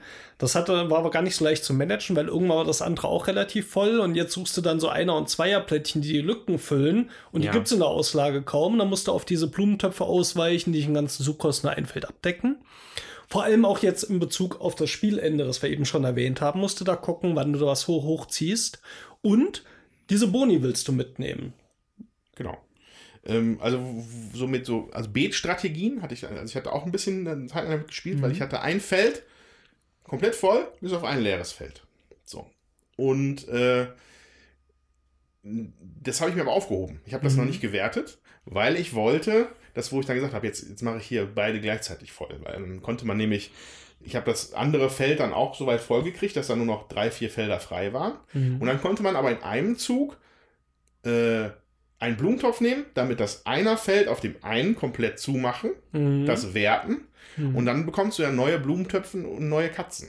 Mit das andere Feld dann Mhm. Über die Siegpunktleiste. Mit, über die Siegespunktleiste, mit dem du das andere Feld dann auch Ja. gleichzeitig werten kannst. Mhm. In einer Runde. Und äh, das ist zum Beispiel etwas, was ich fühlt sich gut an für mich. So, so, so, so, ein, kleiner, so ein kleiner Kniff. So, Man hat das Gefühl, man hat einen guten Zug gemacht. Ja. Und äh, das gibt's halt auch her, ne? Also was so Beetstrategien angeht. Mhm. Also Doppel-E, ja. Und der nächste Punkt ist dann tatsächlich das Handling der Siegpunktleiste mit den jeweils drei Steinen und wann ich welchen Stein nach vorne ziehe. Ähm, wie gesagt, es gibt da an einer Stelle, so in der Mitte der Siegpunktleiste, so einen roten Strich. Immer wenn ich dann einen Block drüber ziehe, kriege ich ein zusätzliches äh, Kätzlein, die gut sind. Wenn ich allerdings die Blöcke verteile, dann komme ich natürlich nicht in diese oberen Wertungsregionen, weil dazu muss ich einen Block wirklich ans Ende ziehen, dass dieser erwähnte Sprung von 15 bzw. 14 Punkten gleich auf 20 im letzten Feld. Inklusive Bonuspunkten, wenn du. Inklusive Bonuspunkte, wenn es das als erstes macht, gibt es nochmal zwei Punkte extra. Genau. Jutta hat zwei Punkte dafür bekommen und du einen extra. Kriegt jeder Genau, noch und einen das kleinen hat mir sozusagen den Arsch gerettet. Da habe ich den Andreas noch um einen Punkt überholt. Holla, die Waldfee. Genau. Dann hast du also das und du musst dann auch noch äh, schauen, wenn du deinen letzten äh, gleichfarbigen Stein aus dem Grundfeld rausziehst, dass du nochmal einen Blumentopf bekommst. Und tatsächlich, wenn du in dieser letzten Runde nochmal zurückgehst, über so eine Grenze, dass sie nochmal neu aktiviert wird, wenn du wieder nach vorne gehst. So, und das sind doch dann schon in der Summe huh, einiges, wo man in dieses Spiel rein investieren kann und nachdenken und grübeln kann. Ähm, was da eine Tiefe runterbringt, die jetzt beim ersten Spiel aber jetzt nicht gemacht werden muss und deswegen auch keinen überfordert. Da kann man fröhlich vor sich hin puzzeln, ungünstig bauen von mir aus. Ähm, und das funktioniert trotzdem und macht, glaube ich, Spaß. Aber ich glaube, das ist auch ein Spiel, deswegen gefällt mir das auch sehr gut, ähm, wo ich auch Bock hätte, das einfach noch öfters zu spielen, weil ich weiß, da ist eine Lernkurve drin, die nicht super schwierig ist, weil sie so irgendwie so halb optional ist, ja. Du, du kannst auch so, glaube ich, ganz schön spielen. Aber wo du mit der Zeit besser wirst und dann noch was zusätzlich rausholen kannst und hier einen Punkt und dort optimieren. Also es hat schon, würde ich fast sagen, eine Optimierungskomponente da drin, was ja, eher Ja. sonst in Ja, Eurogames ja. sich findet. Ja. Da kannst du noch ganz viel Klatsch schleifen in der Spielstrategie. Was mich interessieren würde, Andreas, ist, hast du das auch schon mal solo gespielt? Nee. Äh, also, weil ich einfach das, kein großes Interesse Solo an spielt er eigentlich mal. Frisbee, ne? Solo spiele ich entweder Frisbee oder, oder meine, an meiner Playstation. Ich habe es bisher zu zweit und zu dritt gespielt. Jetzt heute Mhm. halt das zu viert Mal. Äh, ich, ich könnte jetzt auch nicht sagen, wie die Regeln sind für Einzelspieler. Habe ich, nicht- habe ich mir nicht angeguckt. Ja, und äh, gibt es den Unterschied zwischen Zweier und Vierer oder Also Zweier was halt, ein, was halt ein interessanter Punkt ist, bei, gerade bei drei Spielern, das ist nämlich, wenn man hier diese Gärtnerei umdreht, ich mache das mal, wenn es sich Mhm. jetzt wahrscheinlich komisch anhört. So.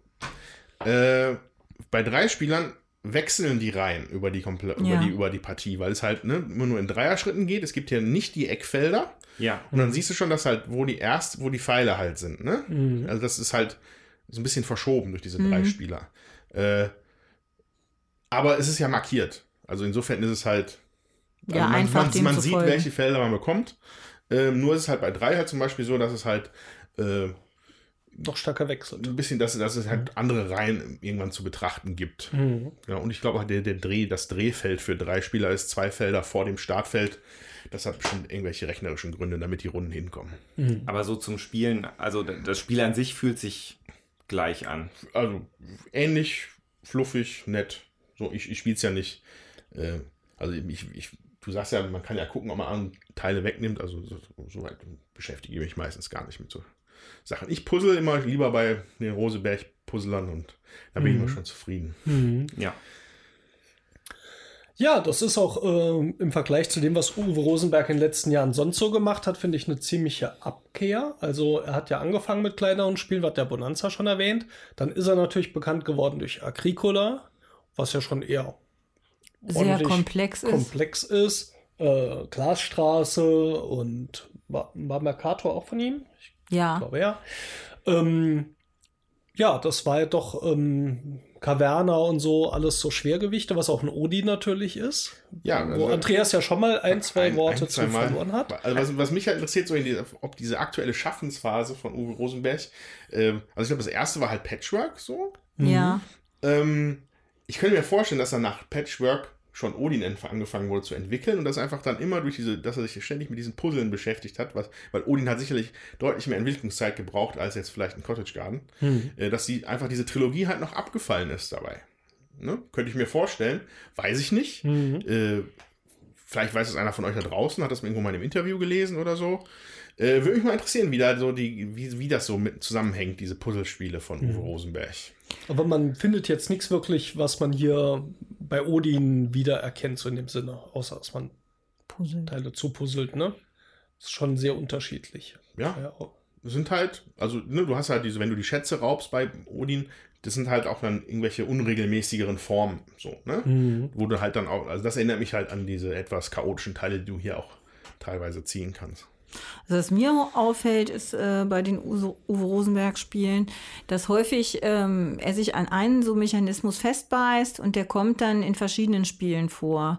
Wie zum Beispiel dieses äh, Rad, äh, was in Ora und Labora vorkommt, das kommt auch in Glasstraße vor. Und auch in Ora und Labora kommt vor, dass man so einen Plan hat und wo man Karten hinlegen muss. Und äh, in Glasstraße ist das ähnlich, dass man äh, Felder auf so einem Nebenplan auch wieder zubauen muss.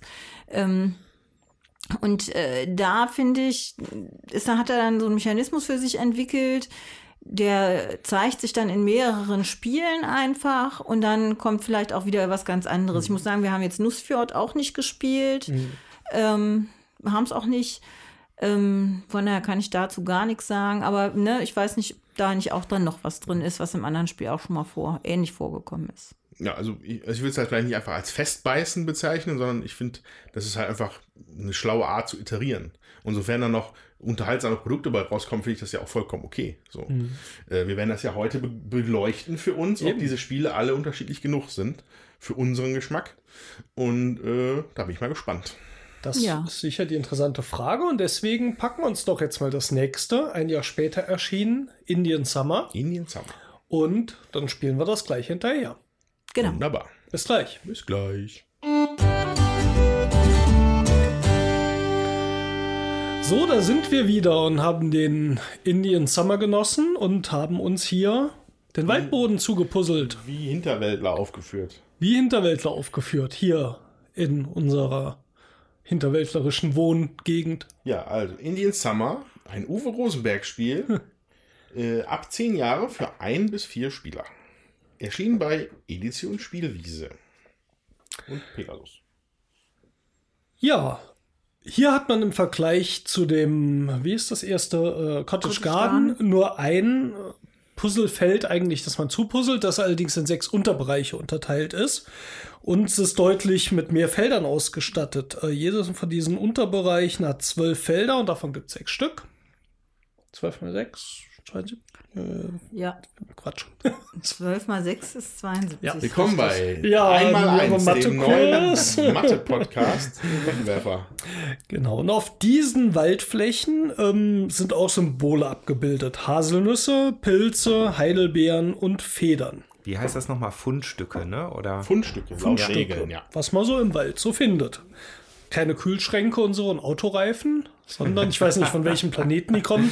Da gibt es jetzt Heidelbeeren und Nüsse und Pilze und Federn.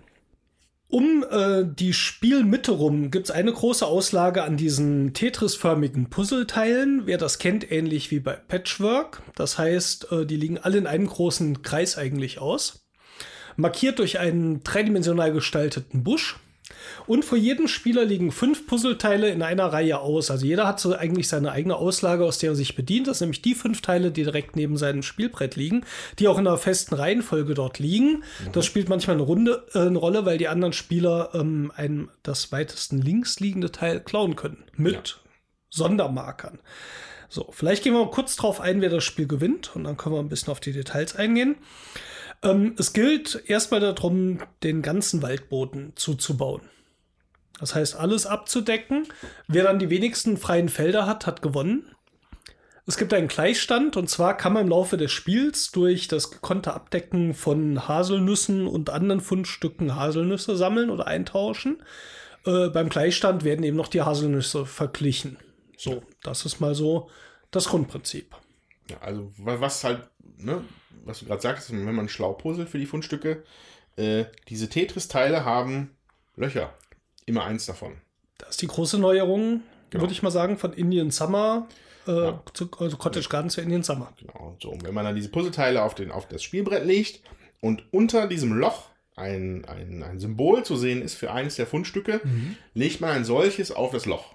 Genau, da gibt es diese kleinen Pappmarker, in, eben auch als Pilze und so weiter. Genau. Und wenn man es dann schafft, diese Untersektoren mit den äh, zwölf Feldern ne, abzudecken, kriegt man alle Fundstücke, die man geschafft hat, sich so zu erpuzzeln, halt mit Löchern entsprechend abgedeckt zu haben. So. ähm, und da kommt dann noch on top eine Kleinigkeit drauf, ist, wenn du die Form der Löcher, wenn die halt zusammenhängend sind, eine zusammenhängende Fläche von den Löchern, kann es sein, dass du noch zusätzlich ein, ein Tierplättchen oben drauf legen kannst. Mhm. Äh, was dann alle Fundstücke, die du in den Löchern hast, dir nochmal gibt. Genau, du kriegst also diese schaffen, Tokens verdoppelt. Genau. Und das Schöne an diesen äh, Heidelbeeren, Pilzen, Haselnüssen und Federn ist, dass man die seinen Zug ausgeben kann, um Sonderaktionen zu machen. Jeder startet übrigens mit einer Heidelbeere, einer Haselnuss und einem Pilz. Ähm, auch schon das Spiel. Fangen wir mit der Heidelbeere an. Die Heidelbeere erlaubt, dass man seine Auslage auffüllt, obwohl sie noch nicht ganz leer ist. Also wenn alle fünf Teile verbraucht sind, dann kriegt man aus der Mitte die nächsten fünf Teile bei sich wieder ähm, angelegt. Wenn man die Heidelbeere ausgibt, kann man das auch mit den nächsten Teilen machen, so viele Felder wie man Platz hat, äh, auch wenn die eigene Reihe noch nicht voll ähm, leer ist. Das heißt, da kann man sich dann also schon mal aus der Auslage die nächsten Teile in die Reihe legen und davon auch eins benutzen, wenn man möchte. Genau. Oder man macht das und äh, füllt seine Reihe auf, legt einen Teil an und kann dann nochmal eine Heidelbeere ausgeben, um das nächste Teil wieder auf den leer gewordenen Platz zu legen. Das heißt, man kann die auch, zumindest die Heidelbeere und die Haselnüsse, mehrmals im Zug benutzen. Genau. Ja, dann gibt es die Haselnüsse. Was machen die? Die Haselnüsse bringen äh, kleine, ein Felder große Eichhörnchenmarker ins Spiel. So, das ist ein bisschen, ein bisschen wie die Katzen bei Cottage Garden. Wie wir vorhin erzählt haben, mit denen kann man halt beliebig ein Feld abdecken und sehen allgemein sehr possierlich aus.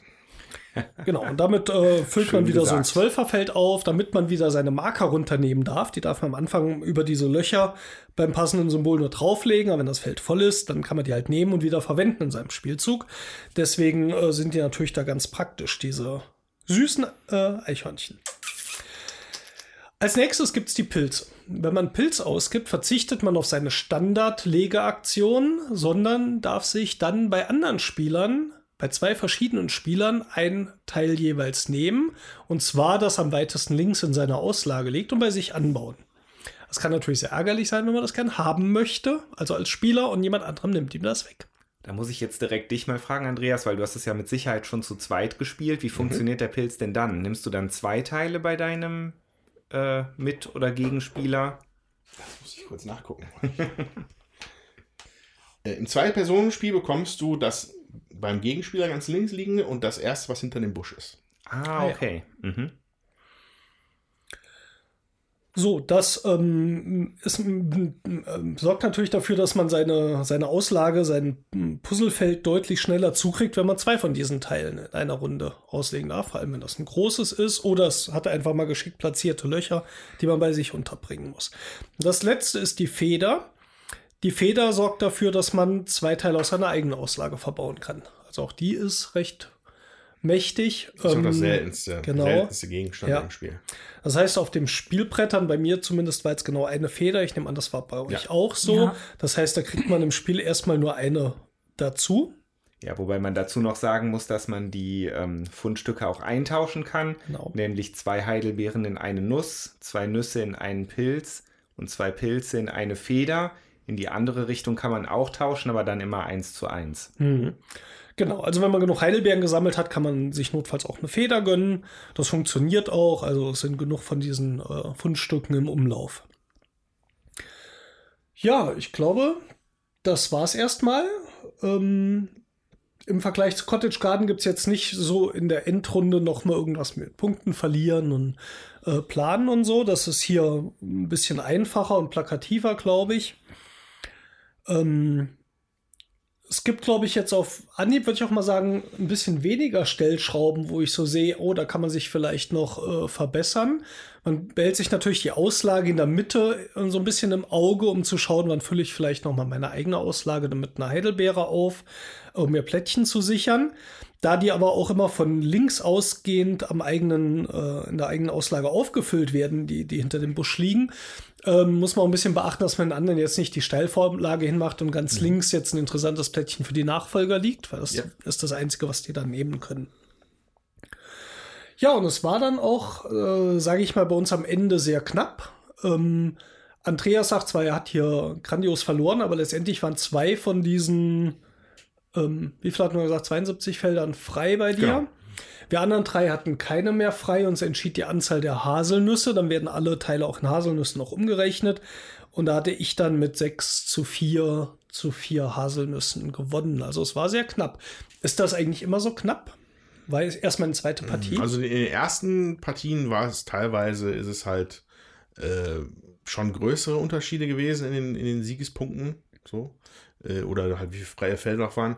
Ähm, weil, aber man, man, lernt halt mit der Zeit, äh, dass das Spiel einfach im Kern ein Rennen ist. Hm. Und du darfst dich irgendwie nicht abhängen lassen. Weil wenn du siehst, dass andere Leute schon mit Pilzen und Federn zaubern, hm. solltest du dich ehrlich wirklich beeilen, auch diese Gegenstände zu nutzen, damit du zwei Plättchen legen kannst. Ne? Also es geht ja immer rein um und jeder dürfte eins legen, legt hm. einer stattdessen zwei. Das ist ein riesiger Vorteil in einem Spiel, dessen Endbedingung ist, dass das vollgepuzzelt ist. Ja. So, also man muss, und, und ich glaube auch, wenn man das ein bisschen verinnerlicht hat, dann bleibt man auch ein bisschen besser am Ball. Mhm. Es steht ja sogar in der Regel drin, äh, man soll die Sachen nicht horten, die man einsammelt. Genau, weil es sind keine Siegespunkte in dem Sinne. Ja, sind, gelten zwar dann als Tiebreaker sozusagen, beziehungsweise am Schluss werden auch noch freie Flächen damit zugepuzzelt, nämlich mhm. mit Eichhörnchen, die man dann noch äh, bekommt. Aber letztendlich lebt es, glaube ich, schon davon, dass man sich von den Sachen wieder trennt, umtauscht, vielleicht auch mal wirklich, ich weiß nicht, wie viele Heidelbeeren das dann sind, in eine Feder, wo ich zwei von Eigenteilen legen darf. Das ist dann relativ teuer, in Anführungszeichen. Mhm. Aber es, ja, da sie keinen weiteren Wert haben, außer mich nach vorne zu bringen beim Abdecken der Fläche, ähm, ist der Preis trotzdem dann natürlich angemessen und sinnvoll. Wie hat es euch denn gefallen? Also ich fand's, ähm, ich fand's ehrlich gesagt etwas fordernder als Cottage Garden noch, weil man hier auf jeden Fall gezwungen war, mehr auf das zu achten, was die anderen auch machen. Zumindest ab dem Moment, wo man begreift, dass es um ein Rennen geht. Ja. Das hat bei mir leider tatsächlich ein bisschen gedauert und ich habe genau das gemacht, wovon die Regel abrät, nämlich erstmal Sachen gehortet. Ähm, ja, man, man muss halt schon oder? Also würdet ihr doch bestimmt so unterschreiben, man muss schon hier eigentlich darauf achten, was die anderen tun. Ne? Es ist weniger ein Optimierungsspiel wie das Cottage Garden, ne? Ja. Sondern ein es hat, an, hat, einen anderen Ansatz. Ja, ja, ja. und gerade durch die Pilze auch, die zwangsweise ja dann auch häufiger zum Einsatz kommen, ist es natürlich auch prädestiniert dafür, dass man die anderen Spieler ärgert. Ja. Also das ja. ist ein großer Unterschied, finde ich, zu College Garden, dass man in dem Fall hier wirklich Interaktion hat zwischen den Spielern. Mhm. Äh, ich habe mich zweimal relativ geärgert, weil man holt, man holt mit der Traube halt äh, mit der Beere das nee, Teilchen ran und schwupps ist es weg. So. Da machst du dann leider nichts dran. Ähm, ich persönlich, also ich, ja, weiß ich, vergleichen wir es jetzt schon mit Cottage Garden oder vergleichen Nein. wir erst am Ende? Aber ich finde, das hier ist puzzellastiger. Mhm. Das puzzelt sich hier nicht so schön von alleine, sag ich mal. Sicher weil man wegen sich, den ja, Löchern, ne? Mhm. Gerade wegen den mhm. Löchern, weil du hier auf ja. zwei Ebenen versuchst zu puzzeln. Du versuchst das halt voll zu kriegen, du, auf, auf, drei Ebenen sogar, du versuchst es voll zu kriegen, dann versuchst du noch möglichst viele Fundstücke abzugrasen und du versuchst die, versuchst die Löcher noch in Flächen zu bekommen, damit du die Tiere ja. mit Doppelwertungen auslösen kannst. Das sind drei Stufen von Puzzle, die das dann teilweise schon relativ schwer machen. Ich glaube, du hast am Anfang irgendwann gesagt, da kann man sich aber auch relativ verkünsteln. Und, ach nee, das war bei Cottage Garden, ne? Ich weiß nicht, bei irgendeinem, also hier mhm. würde ich mhm. auch sagen, du kannst dich hier auch verkünsteln. Wenn du wirklich versuchst, diesen Dachs zu puzzeln mit mhm. vier, mit einem Quadrat aus, aus, aus Löchern, mhm. sehr, sehr schwierig. Ich habe hier zum Beispiel auf meiner äh, Waldfläche einen Bereich gehabt, in der Mitte des Feldes, wo sechs von diesen ähm, Symbolen abgebildet waren in so einem Rechteck, also so zwei mal drei Felder groß. Und dort schon zu überlegen, wie ich wohl die Teile ranlegen kann, dass ich davon dann möglichst wenig abdecken muss, äh, das war schon so ein bisschen eine Herausforderung. Also da kann man Gehirnschmalz reinbringen. Und das stimmt, das hängt eher an diesem Puzzle. Wie lege ich meine Teile hin, welche nehme ich? Ähm, und ein bisschen weniger an Sachen, die vielleicht, ich sage jetzt mal, von diesem Kern ablenken würden, wie bei Cottage Garden, wie da kümmere ich mich um die Siegpunktleiste und solchen Sachen. Und was rücke ich dann nach vorne? Ist also in dem Bereich vielleicht ein bisschen mehr auf den Punkt gebracht. Trotzdem kommt es mir etwas überladener vor als Cottage Garden. Wobei, wir wollten jetzt noch gar nicht groß in den Vergleich reingehen. Also meine Schwierigkeit äh, bestand eben auch in dieser Vielfältigkeit der Puzzlei. Ich habe das ganz spät verstanden, dass es um Rennen geht. Ich habe auch gedacht, es geht darum, die ähm, Fundstücke so zu bepuzzeln, dass man noch ein Tierchen drauflegen kann, damit man möglichst viel Doppel kriegt. Das ähm, ist auch sch schwierig ähm, so. Und auch, ja, es, also ich finde, es gibt ja so viel Zusatzregeln.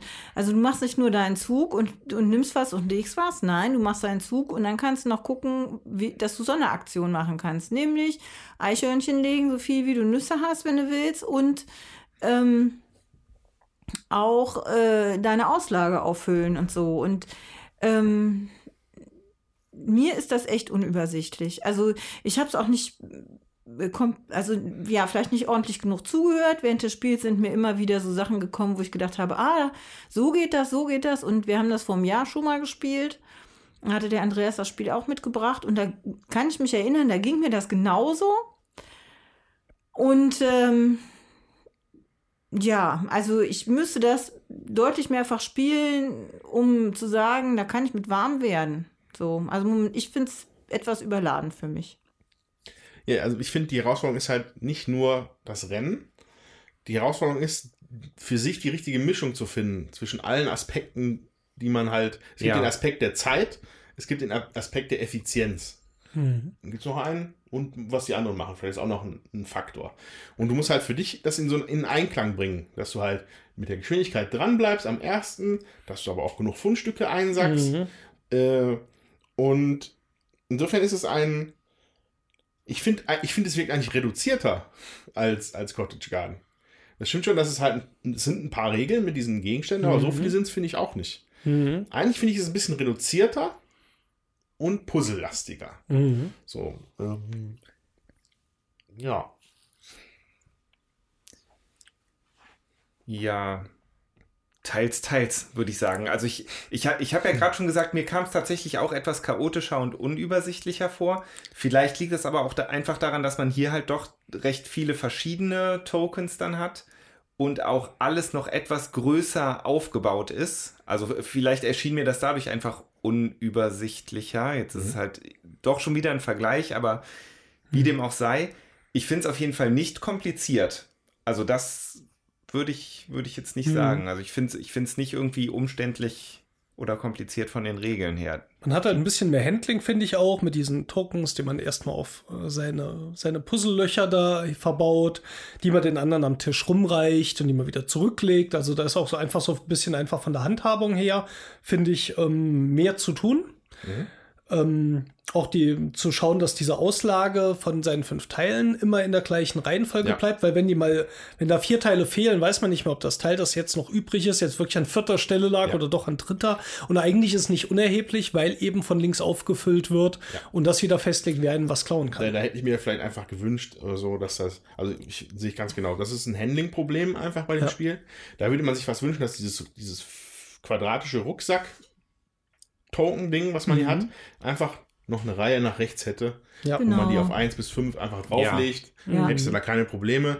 Äh, gut, so ist es halt mal ein bisschen komisch, aber Mhm. äh, das ist halt nicht ganz ideal, so dass man. Aber es ist halt wichtig, dadurch, dass du halt die Pilze da hast, ne? Ja. Aber ansonsten Aber eigentlich ich, auch nur wegen den Pilzen, wenn man mal überlegt. Ja, ja, ja. Ist dafür, so, Grund, dafür hast du ein Handling-Problem, dafür, dass es eine Aktion im Spiel gibt, die das halt betrifft. So. ja, aber die kann halt entscheidend sein, ne? Ja, mhm. und das Auflegen, also wieder volllegen, ne? Du kannst ja, äh, musst ja nicht in Reihenfolge abpuzzeln, du kannst ja auch selber entscheiden, ich nehme das Teil von hinten weg und so. Also ähm, auch beim Auffüllen, ja. wenn du nicht alles weggepuzzelt hast, dann hast du da auch ein Problem. Dann musst du auch zählen, welche Teile habe ich denn jetzt mhm. abgelegt und nicht. Also ich finde das, ähm, finde das schon schade, dass das. Ähm, nicht bedacht worden ist. Ansonsten finde ich das Material super. Also es ist total nett gemacht, schön bunt, die Tierchen sind nett. Also mhm. ähm, ich finde, da kann man wirklich nichts sagen. Die Eichhörnchen sind so ein bisschen von oben herabgemalt. Das heißt, man hat so das Gefühl, die gucken zu einem auf, wenn ja, man die hinlegt. Weil man durch den Wald läuft. Man guckt ja auch auf den ja. Waldboden. Ja, genau. ja also ne, auch hier äh, ästhetisch total ansprechend für mich. Ähm, das ist halt eher so eine, sagen wir mal, so eine Farbenpracht. Das sind jetzt, die Blätter ja. sehen jetzt nicht untereinander nicht großartig anders aus, aber es, es, es, es suggeriert halt so diese Farbenpracht, die man kennt von diesem, von diesem äh, idealisierten Indian Summer in, in Nordamerika. Ne? Mhm. Oder einfach schöner Herbstboden, sage ja, ich so mal. Schöner, hier, ne? So ein schöner in knalligen Herbstfarben. Äh, ja, also finde ich auch wieder wunderschön. Mhm. Ist einfach so. Und, ah, hier, ne? Äh, auch wichtig, kleines Detail, meiner Meinung nach, also für mhm. mich total super. Die äh, Fundstück-Tokens, die haben zwei Seiten. Also wenn ich mir jetzt zum Beispiel hier die, äh, die Heidelbeere angucke, hast du auf einer Seite halt ein, ein Icon. So eine kleine stilisierte, Graf, äh, eine, eine stilisierte ja. grafische Beere. Drehst du sie um, ist sie aber zeichnerisch umgesetzt. So dass sie, wenn du sie nämlich auf deinen Waldboden legst, fügt sich das da ein bisschen harmonischer in das Gesamtbild, ja. als wenn du das, als wenn du die, die, die stilisierte Grafik da drauf legst. Mhm. Finde ich ein kleines Detail, finde ich aber, weiß ich sehr zu schätzen. Ja, das stimmt. Weil es halt auch wieder diesen, einfach so einen ästhetischen Faktor hat. Ja. Wobei ich auch hier die Lesbarkeit dann höher einschätze. Ich habe immer dieses stilisierte Icon nach oben gelegt, weil es plakativer zu sehen ist. Und es ist auch mehrmals passiert im Spiel, dass man vergessen hat, wenn man so ein Loch platziert hat, auf dem Icon dieses Token draufzulegen. Auch das handle ich mal unter einem kleinen Handling-Problem ab. Nicht groß, das stört, also ruiniert das Spiel nicht oder so. Aber es war so ein bisschen. Ich hatte immer so das Gefühl, man, man hat vielleicht doch nicht gerade an alles gedacht, hat was vergessen. Dann verrutschte das auch mal, weil diese Tokens dann ja nicht so fest natürlich auf diesen Puzzlesteinen liegen. Hab ich gedacht, Moment, habe ich jetzt diese Beere eben vergessen draufzulegen? Ach nee, die ist eben nur nach links gerutscht oder so, weil man doch öfters über den Tisch greift. Ähm, das hat für mich, also ja, ist nicht ganz so elegant, will ich es mal so ganz grob zusammenfassen.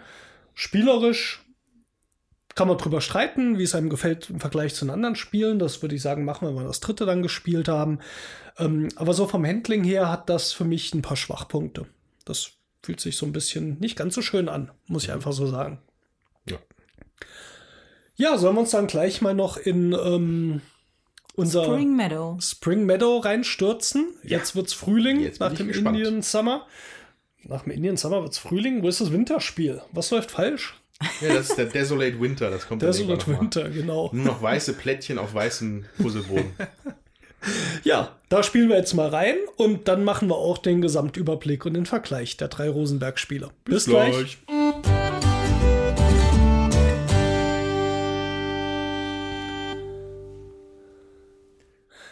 Oh, Lady, oh, Lady, hast du mein Murmeltier gesehen? Ja, ich habe es irgendwie in so eine Höhle gestopft und dann kam es nicht mehr raus. Hast du mein Murmeltier zugebaut? Da musst du aber eine freie Höhle für haben. So ja, läuft's so bei läuft's. Spring Meadow. ja, Spring Meadow. Wir haben den fiesen Winter. Da hätte man natürlich auch Winter der Toten mal einschieben können eben, aber nee. Spring Meadow gespielt und ähm, ja, erklären wir mal kurz, wie das funktioniert. Erstens, die Auslage, die wir vorhin bei Cottage Garden schon in so einer ähnlichen Form haben, die Gärtnerei, die ist ja auch dabei, allerdings fünf mal fünf Felder groß in Form von einer Wanderkarte. Ähm, werden also 25 von diesen Tetris-Teilen ausgelegt, die wieder, glaube ich, eine ähnliche Länge haben. Ich glaube, hier ist das größte sogar sieben oder so. Mhm. Bin aber jetzt nicht ganz sicher. Vielleicht sind es auch sechs. Die haben auch wieder Löcher in der Mitte, was aus Indian Summer kommt. Und ja, reihum zieht man also wieder um, dieses, um diese Wanderkarte drumrum und nimmt sich einen Teil aus der Reihe. Und anbauen tut man das Teil nun wieder auf seinem Spielertableau. Auch das ist ja ähnlich wie bei den anderen. Allerdings hat das hier eine ganz andere Form. Also anstatt hier zwei. Genau, irgendwie ist eine Murmeltierwiese mit Schnee. Sieht alles sehr weiß aus, eigentlich so ein bisschen farbarm. Genau. dann kommen die grünen Teile drauf. grün- es wird Frühling. Es wird Frühling. Das, das hat, hat sich echt was beigedacht, der Mann. ja, ne? Der ist ja auch Botaniker, ne? Uwe Rosenberg. Mathematiker, wie du vorhin festgestellt hast. Ja. Was der nicht alles ist. Ne? So, diese, also anstatt dieser zwei Beete oder diesem äh, Waldboden, den man mit sechs Feldern unterteilt hat, ist das hier folgendermaßen: Man hat ein großes äh, DIN A4 großes, sage ich mal, äh, Spielerboard vor sich. Das ist in Felder unterteilt, immer zehn Felder in einer Reihe und 15 Reihen übereinander. Und das sammelt sich so jetzt mal nur ganz ähnlich wie bei Tetris an. Das heißt, man baut das eigentlich grundsätzlich von unten nach oben auf, um volle Reihen zu bilden. Dazu ist man nicht verpflichtet. Man kann auch irgendwo links oben den ersten Stein hinsetzen. Aber die Wertung funktioniert folgendermaßen, dass wenn äh, eine Wertung ausgelöst wird, geschaut wird, wie viele von diesen Reihen man voll hat. Also wo alle zehn Felder besetzt sind oder durch eine Höhle, die sichtbar ist, die muss dann nicht zugedeckt sein, wie viele Reihen man komplett voll hat. Dazu zählt man noch die Felder der Reihe, die überhalb ist, die unfertig ist, dazu. Das heißt, wenn ich jetzt drei Reihen voll habe, sind es 30 Punkte. Vielleicht habe ich noch vier Felder in der nächsten Reihe besetzt, sind 34 Punkte. Plus, es gibt diese Mummeltierhöhlen auf dem äh, Playerboard. Und wenn ich die mit einem Loch überdeckt habe, dann ist das eine Mummeltierhöhle, die nochmal einen Punkt extra zählt bei der Wertung. Was, glaube ich, einen sehr großen Unterschied macht, ist die Wertung, wie das Spielende herbeigeführt wird. Und zwar, wer so eine Einzelwertung gewinnt, der bekommt sozusagen einen Siegpunktmarker. Muss dann alle Murmeltierhöhlen abdecken, die er offen hat als Führender. Das ist sozusagen ein bisschen die Bestrafung. Und wer es zweimal schafft, diese Teilwertung zu bekommen, da gewinnt man so eine Wandernadel. Wer zwei Wandernadeln hat, gewinnt sofort das Spiel. Und das kann, wie wir in der ersten Partie gemerkt haben, manchmal Ratz, richtig flott gehen. wenn man nicht aufpasst.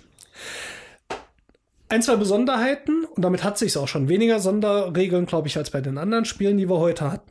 Wenn ich mehrere Löcher nebeneinander puzzle, genau wie bei Indian Summer, kriege ich einen Bonus. Und zwar immer ein Feld weniger, als ich Löcher habe. Dann kriege ich so, so ein Bonusfeld, das ein Feld kleiner sein muss als die Anzahl der Löcher, die ich habe. So, also wenn ich vier Löcher nebeneinander gepuzzelt habe, kriege ich einen Dreier. Bonusteil, die gibt es entweder in länglich oder einmal geknickt. Oder ich nehme mir freiwillig ein kleineres, ein Zweier oder ein Einerteil. Wenn ich zwei Löcher nebeneinander habe, kriege ich ein Einerteil. Für ein Loch kriege ich jetzt nichts Besonderes. So baue ich also von unten nach oben. Äh, auf diesem Spielplan sind so zwei, vier, sechs, acht, zehn, elf Höhlen abgebildet. Ähm, von unten nach oben. Das sind also nicht so super viele, die man dort zupuzzeln kann. Ähm, man darf die allerdings nicht einfach freiwillig zupuzzeln. Also wenn man jetzt ein Puzzleteil hat, was einfach eine Höhle komplett überdeckt und es ist kein Loch in diesem Puzzleteil, dann darf man so eine Höhle nur dann überbauen, wenn man noch ein richtig zugepuzzeltes Höhlenteil hat, also mit einem Loch drüber, das man dann abdecken muss. Das heißt, das ist quasi eine Ressource, die ähm, mit diesen Löchern ähm, bebauten Höhlen, die kann ich auch sozusagen ausgeben, um ein anderes Höhlenfeld komplett zu überbauen, was ich eigentlich sonst nicht dürfte. Damit das Murmeltier nicht eingeschlossen wird. Genau. Genau. Das kommt dann nämlich aus der Höhle raus. Da legt man dann so einen Murmeltiermarker drauf. Genau. Ist ja auch mal wieder süß gemacht. Der Mann ist ja auch Zoologe, glaube ich, ne, der Uwe Rosenberg. Physiker. Auch? Mein- Geologe, weil es so nach unten fällt. Jetzt hört mal auf. Gut. Ja, eine Kleinigkeit. Ähm, die äh, ähm, Wanderkarte wird auch wieder bestückt, wenn sie leer ist. Das heißt, wenn der Spieler, der am Zug ist, nur noch ein Teil in seiner Auslage hat, in diesen fünf Feldern, die in seiner Reihe liegen, dann wird sofort gewertet. Als Ausgleich, dass er jetzt kein Teil legen darf, da hat er zwei Bonuspunkte, die darf er zu, in dieser Wertung dazu zählen. Dann wird geschaut, wer bekommt die erste Wandernadel oder vielleicht auch schon die zweite, um zu gewinnen. Und danach wird das ganze äh, Spielbrett, die ganze Wanderkarte wieder äh, bestückt mit Teilen, also nicht teilweise wie in den anderen Spielen, sondern komplett. Und dann wird weitergespielt, bis einer diese zweite Wandernadel hat. Im Vergleich zu den anderen Spielen ist es eben relativ schnell gespielt, auch kann auch relativ schnell mal zu Ende sein. Und dann haben wir öfters mal ja, zwei, drei Partien hintereinander weggespielt, ja. Ja, also ich fand auch auf jeden Fall, dass es sich jetzt am schnellsten von den dreien spielte. Also war wirklich schnell und unkompliziert, wenn man das mal so sagen möchte. Was mir hier auffiel im Vergleich zu Cottage Garden, hatte ich, also fand ich es hier sehr einfach, Züge vorauszusehen. Also, dass ich halt schon sehen konnte, welche Teile als nächstes drankommen für mich und welche mir eventuell noch weggenommen werden könnten. Ähm, Äh, ja, also das ist auf jeden Fall auch ein Unterschied zu den anderen Spielen. Äh, ne? Also bewerten einzeln für sich und in, also in, in Kombination machen wir gleich noch. Aber jetzt können wir ja auch über Ähnlichkeiten und sowas schon sprechen, finde ich. Mhm. Ähm, was man hier halt nicht hat, ist die Möglichkeit, Teile aufzufüllen. Vorher. Also es ist so bei Cottage Garden kannst du eine Katze abgeben Mhm. oder bei äh, eine Beere, um deine eigene Auslage aufzufüllen. Hier hängst du einfach an den Sachen, die drauf liegen. Und da kommst du auch nicht drum herum. ja, das stimmt. Mm, Und es sind auch immer die gleichen Reihen hier, ne? Ja. Ja, es Ja, gibt auch eine Rückseite hier mit drei Spielern, die ist dann auch wieder mit den Diagonalen. Wobei hier nicht, hier sind keine Eckpunkte, das heißt, das ist halt schon, naja, auf jeden Fall Aber also kann man nicht freiwillig noch auffüllen, Ja. wenn die Teile in der einen Reihe irgendwie doof sind. Das stimmt. Und also mir kam es auf jeden Fall dadurch, also unter anderem dadurch, aber auch insgesamt kam es mir halt übersichtlicher und berechenbarer vor. Ja.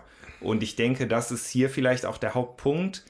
Also zumindest hatte ich das Empfinden, dass ich mir besser ausrechnen kann, wann kommt die nächste Wertung und dass ich mir besser ausrechnen konnte, wie ich meine Züge bis dahin dann optimiere. Ja, und optimieren muss man sie, ähm, weil man bei diesem Spiel, finde ich, von allen dreien am meisten auf das guckt, was die anderen machen. Allein schon, dass du halt eine, dass du quasi in so einem Sudden Death Modus bist, sobald einer schon so eine Nadel hat, ähm, wird wirklich geguckt, regelmäßig, was die anderen haben. Ähm, was sich aber ganz gut damit ergänzt, dass das Spiel an sich sonst nicht sonderlich viele Regeln hat. So kannst du dich mehr auf, auf Taktiken beschränken oder halt, kannst halt auch verstehen, was die andere, wie die, wie die Bordlage ist. Ja. Und du musst halt auch entsprechend handeln. Ähm, man, ich habe halt das Gefühl, man kann nicht so viel handeln, wie man denn wollen würde. Man, man rennt halt ein Stück weit rein. So. Allein schon, weil man nicht auffüllen kann, zum Beispiel. Ähm, aber es spielt sich dadurch auch schon wieder vom Spielgefühl eher komplett anders als die anderen beiden.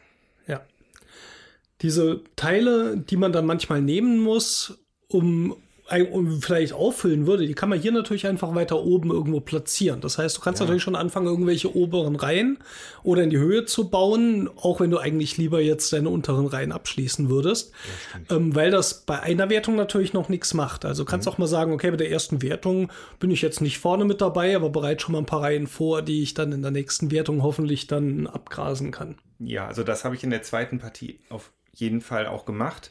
Ähm, da, ich, ich glaube, die Wertung war bei dir, Steffen. Ich bin mir nicht mehr hundertprozentig sicher. Also auf jeden Fall hatte, konnte ich noch einen Teil legen und hatte halt entweder die Option, meine Reihe unten noch voll oder annähernd voll zu kriegen oder halt schon mal quasi für die nächsten Züge vorauszubauen. Und dann habe ich mich für Zweiteres entschieden, weil mir das in dem Moment stärker erschien. Ja, aber man kann auch manchmal ein bisschen äh, schauen, wann ist die Wertung, beziehungsweise manchmal wird man auch davon überrascht, wenn dann jemand einen Teil aus der Reihe wegnimmt, wo du überhaupt nicht mit gerechnet hast. Ähm, und dann plötzlich ist die Wertung doch schon, wenn du das nächste Mal dran bist. Das ist nicht immer äh, so ausrechenbar. Das kann ich auch manchmal kalt erwischen. Ja. Klar, auf jeden Fall. Aber ich finde, man hat es trotzdem sehr gut im Blick eigentlich. Ja, ja, das Aber man stimmt. muss es auch benutzen, wie Andreas sagte. Äh, das ist hier wichtig. Also du kannst hier nicht einfach so vor dich hin puzzeln Ja. äh, und einfach ein Teil nehmen, das bei dir passt, weil das vielleicht die Wertung herbeiführt und das schon den Spielsieg kosten kann. Das geht wirklich. Also es hat für mich da so, so ein bisschen so eine Dringlichkeit und auch eine Spannung drin, die bei den anderen erst so gegen Ende kommt. Da musst du hier echt immer aufpassen, dass nicht was übersiehst. Und ich finde auch leichter ausrechenbar. Ich kann besser sehen, welche Teile äh, nehme ich als nächstes, welche Reihe kommt danach dran und welche kommt vielleicht noch als übernächstes dran, weil ich auf sonst viel nicht achten muss. Also, also sehr auf das Puzzeln fokussiert, ja, die Sachen reinzubekommen, die Löcher nebeneinander zu platzieren und die Bonuspunkte abzugreifen, damit man so seine Reihen noch mit kleinen Plättchen schließen kann. Und das war's dann schon fast. Ähm, ja, also eine Mechanik, die mir wirklich auch gut gefallen hat hier, ist die Sache mit diesen Zusatzplättchen, die man bekommen kann dafür, wenn man Löcher aneinander puzzelt. Ähm, spielt, hat hier eine ähnliche Funktion, wie es die Löcher bei, bei Indian Summer haben, finde ich, dass du halt, du musst abwägen. Äh, kann ich das jetzt noch versuchen weiterzutreiben, diese Löcher zusammenzupuzzeln oder verbaue ich mir dadurch zu viel? Ne, bei Indian Summer ist es, du versuchst halt für die Tiere passend zu kriegen. Hier versuchst du möglichst viele größere Bonusplättchen zu kriegen. Ähm, aber in der ersten Partie habe ich das, glaube ich, versucht, auf vier oder so Löcher zu treiben. Mhm. Da war- bin ich aber auch gnadenlos abgehängt worden, weil du dich nicht um deine Reihen kümmerst. Ja. Also im zweiten Spiel habe ich, glaube ich, nicht, also nur einmal ein Dreier, ein Dreierloch zusammen, also drei Löcher zusammen Mhm. gepuzzelt, weil man hier auch diesen Mittelweg finden muss. Zwischen Reihen vervollständigen Mhm. und noch Bonus abgreifen. Und das hängt ja dicht zusammen. Du greifst so viel Bonus ab, dass du gerade so deine Reihen noch mit dicht kriegst. Ja. So, dann, Ja. dann flufft das. Und dann kommst du plötzlich Ja. in so ein System rein, wo du sagst, oh, jetzt wächst aber Reihe um Reihe. Ist auch der Grund, glaube ich, warum sich das für mich gut angefühlt hat. Weil ich habe auch mal so, so flickenartig halt noch Sachen ausbessern können, Mhm. dadurch, dass ich das dann halt gemacht habe. Äh, war, war gut. War eine schöne Mechanik. Aber es tut einem immer so ein bisschen weh, wenn man so schon vier Löcher nebeneinander hat und jetzt liegt noch ein Puzzleteil rumrum, wo man Ja. merkt, danach kommst du da nicht mehr ran. Aber da musst du, ja, das Da musst du leider musst durch. du dann mal durch. Genau. Das ist eigentlich immer auch eine schöne Entscheidung. Ja. Andreas hatte das, glaube ich, eben wieder kurz gesagt. Ähm, mir kam das Spiel tatsächlich auch auf den ersten Blick jetzt erstmal sehr farbarm vor, was vielleicht auch mit daran lag, dass wir davor Indian Summer gespielt haben, was natürlich eine Farbexplosion war. Aber grundsätzlich finde ich es vom Design her auch wieder schön. Ja. Man hat halt diese Wanderkarte in der Mitte, das hat mir natürlich direkt sehr gut gefallen. Ähm, aber also farblich ist es natürlich halt von Weiß und Grün dominiert. Also im Vergleich zu Cottage Garden und Indian Summer auf jeden Fall farbärmer. Aber es passt halt thematisch, ne? Ja. Diese Zusatzplättchen Ja. haben dann so äh, Geröllsteine drauf mit zusätzlich Blumen und so, die ein bisschen ähm, ausgefeilter dargestellt sind. Und das finde ich auch also wirklich wieder sehr nett gemacht vom Material her. Ja, auch dieser Kompass, der dabei ist, mit dem man markieren kann, wo man mal einen Teil vom Spielbrett nimmt, um es schon mal auszuprobieren und anzulegen, dass man auch weiß, wo es lag. Das gab es ja auch hier bei Indian Summer, Nee, bei Cottage. äh, bei Cottage Garden. war es Was der war's da? Sonnenschirm. Da war es der Sonnenschirm. Hier ist wieder so ein Kompass, ist wieder ganz nett gemacht. Und hier auch der, äh, der, der obligatorische Pappaufsteller. Mhm. Äh, hier in dem Fall eine Art Wegweiser, der da irgendwo in den Alpen steht. Auch wieder sehr nett. Ja. Ähm, kann man nichts sagen. Aber grundsätzlich finde ich auch, das ist halt sehr grün dominiert. Du hast halt eine riesige grüne Wiese, wo halt so vereinzelt Blüm, Blümchen drauf sind. Ne? Mhm. Ähm, ja, aber wie Jutta auch schon sagt, ich finde, das passt auch schon irgendwie so. Es Ähm, ist stimmig, aber ich finde es nicht für mich so ansprechend wie in den Summer Cottage Garden von der Optik her. Ähm, natürlich, es passt und es hat auch, also ich, es gefällt mir auch besser mit der Zeit, muss ich sagen. Am Anfang dachte ich einfach nur, das ist hässlich. Das hat mir am Anfang überhaupt nicht gefallen. Inzwischen habe ich mich so ein bisschen an die Optik gewöhnt und ja, es ist halt hellgrün, weiß, Schnee und dann kommt so ein bisschen Wiese durch. Ähm, aber es ist vielleicht so ein bisschen Geschmackssache. Also für mich persönlich, wenn ich es einfach so anschauen würde, Indian Summer mit den kräftigen Farben oder so, finde ich persönlich ansprechender, muss man schon sagen. Aber es ist harmonisch, es passt. Also es ist kein, also ich muss sagen, es ist kein hässliches Spiel, wie ich es am Anfang so ein bisschen empfunden habe. Ähm, es ist halt sehr reduziert, sowohl im Gameplay, im Spiel, als auch in der Farbgebung.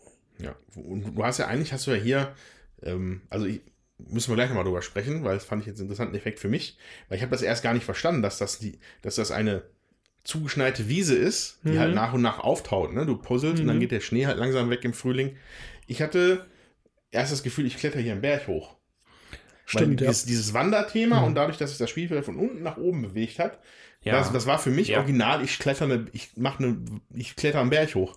Nur als, dann, als wir das dann umgedreht haben, mal das Ding und man das auch hätte von links nach rechts spielen können, da ist mir dann mal aufgefallen, Moment, ich glaube, hier geht es gar nicht ums Bergsteigen, sondern äh, um eine Wiese, die halt auftaut. Ähm, ja, aber, aber da so ein Punkt, aber das machen wir gleich in der Allgemeinbesprechung von allen drei zusammen, weil wie die ihre Themen auch noch durch das Gameplay vielleicht ein bisschen Mhm. äh, rüberbringen. So, da finde ich, haben auch ein paar gute Sachen, die man dazu sagen kann. Ja, aber erstmal sind wir hier noch bei. Ja, wobei, ich weiß nicht, ich denke, wir haben ja jetzt eigentlich schon recht ausführlich über Spring Meadow gesprochen, oder? Ja, Also mich- wie es uns mich- gefallen hat, vielleicht noch mal so kurz als Abschlussrunde dazu. Ja, mir, mir hat super gefallen. Ich habe zweimal gewonnen. Ratzfatz. Also ein Punkt vielleicht noch, den ich gerne sagen wollen würde, ist, ich find, fand es interessant, ähm, dass hier diese, diese Plättchen haben eine Lochmechanik. Ähm, also die hat sich hier weiterentwickelt. Dadurch, dass sie halt, es ist halt nicht nur positiv. Also bei Indian Summer ähm, versuchst du halt einfach möglichst viel dahin hinzukriegen. Hier hast du aber noch diese Implikation mit diesen Löchern, die sich verschließen und dass du, dass du dich selber behinderst beim Puzzeln, wenn du nicht genug offene Höhlen hast, Mhm. dass du manche Dinge überhaupt nicht legen kannst. Fand ich auch sehr interessant, weil mein erster Impuls wäre gewesen, okay, jede Höhle, die ich hier schaffe, ist halt irgendwie, also dass es einfach nur positiv ist, aber das hatte halt noch eine größere Tiefe, so als äh, man es sich erst am Anfang vermutet hätte. Ja, Mhm. naja. Aber Jutta, du hattest das ja auch schon solo gespielt, das Spiel, ne? Genau. Wie funktioniert das denn? Das geht so, dass man die ähm, Bannerkarte auf äh, die Seite für drei Spieler legt. Dann werden 25 Teile da ausgelegt, willkürlich. Und man geht Reihe für Reihe vor und äh, nimmt sich sozusagen, sucht sich ein Teil äh, aus, aus der Reihe eben aus und platziert das auf dem Plan. Und sobald eine Reihe voll ist, wird gewertet und man hat einen Stift und Papier äh, neben sich liegen und die Reihe, aus der man das letzte Plättchen rausgenommen hat, sozusagen, da schreibt man die Punkte auf. Auf der Dreierseite sind in jedem, in jeder Reihe so Punkte und äh, das addiert man dann halt auf nach und nach. Und ähm, dann kann man halt so gegen einen Highscore ähm, spielen. Ne? So das mit den Murmeltieren auffüllen und so, das geht genauso weiter. Wenn nachher in einer Reihe keine Steine, äh, so keine Plättchen mehr sind, dann überspringt man halt die Reihe. Ähm, ne, wenn man auf einen Schlag zwei Reihen äh, voll kriegt, dann werden die Punkte halt doppelt äh, gezählt. Also äh, mir macht das auch Spaß. Ich habe das gerne gespielt im Urlaub, auch alleine. Der höchste Highscore, den ich geschafft habe, war 163. Angeberin. Danke. Wobei ich weiß nicht, welche. Aber ich war auch bei ja. 120. Also das hängt dann zum Teil auch schon damit zusammen, wie groß die Teile sind. Äh, Also was man sich denn da eben raussucht, weil der Plan wird ja nicht wieder aufgefüllt. Also beziehungsweise was einem zufällig in die Hand fällt. Ja, also auch alleine schönes Spiel. Ja, da können wir jetzt bei Indian Summer und Cottage Garden nichts zu sagen, sie sich alleine spielen. Das haben wir einfach nicht ausprobiert, aber beide können auch Beide alleine gespielt werden. dafür, es gibt ja. auch einen Singleplayer. Vielleicht einer von euch Hörern oder Hörerinnen da draußen hat vielleicht damit Erfahrung. Würde mich mal interessieren. Indian Summer, Cottage Garden, wie spielt sich das alleine? Habt ihr schon ausprobiert? Sagt uns mal Bescheid. Schreibt es uns in die Kommentare. Ja, und jetzt haben wir hier so die Trilogie. So. Wie beim Anhalter durch die Galaxis mit seinen vier Büchern. Aber braucht man alle drei? Braucht man eins? Wollen wir drüber reden, was das Beste ist? Kann man das überhaupt? Was meint ihr so? Alle drei durchgespielt? Was kommt euch so in den Also, also Sinn? ich würde auf jeden Fall schon mal festhalten wollen, dass ich das, persönlich das Gefühl habe, dass alle drei sicherlich ihre Existenzberechtigung haben. Mhm. Das sind drei Spiele mit, einem, mit einer ähnlichen Mechanik, die sich aber für mich alle so weit unterschiedlich spielen, dass das eigenständige Spiele für sich sind. Das, das eine fühlt sich nicht an wie die Erweiterung von was anderem oder so. Das stimmt. Das ist, also da sage ich schon mal Hut ab. So. Ja. Sehr, Ja. sehr guter Job. ja, das Diese. Trilogie, wie sie gemacht worden ist. Wo, wobei ich ja sagen muss, also ich unterschreibe das sofort so und unabhängig von dem, was ich jetzt sage, bleibt das auch so stehen. Aber bei Spring Meadows hatte ich tatsächlich am Anfang gedacht, ähm, also oder das empfunden, dass da sehr offensichtlich doch Elemente aus beiden Spielen noch, also aus Mhm. den beiden vorherigen Spielen nochmal mit reingepackt wurden. Für Mhm. mich jetzt vor allen Dingen durch die Löcher in den Puzzleteilen. Oh, Typ Und Karte, ne? Klar. Genau, Mhm. ja. Mhm. Also das erschien mir sehr offensichtlich. Macht es aber nicht, nicht schlechter, finde ich. Mhm. Also mir gefällt ähm, das Spring Meadow äh, bisher am besten, aber das haben also ich eben auch am häufigsten gespielt, muss ich sagen. Ähm, ich finde auch Cottage Garden gut, was wir selber nicht haben, wo der Steffen und ich vorhin schon mal in einer kurzen Aufnahmepause gesprochen haben. Dass wir Das das, wir ändern sagen- sollten. Genau, das sollten wir ändern, genau.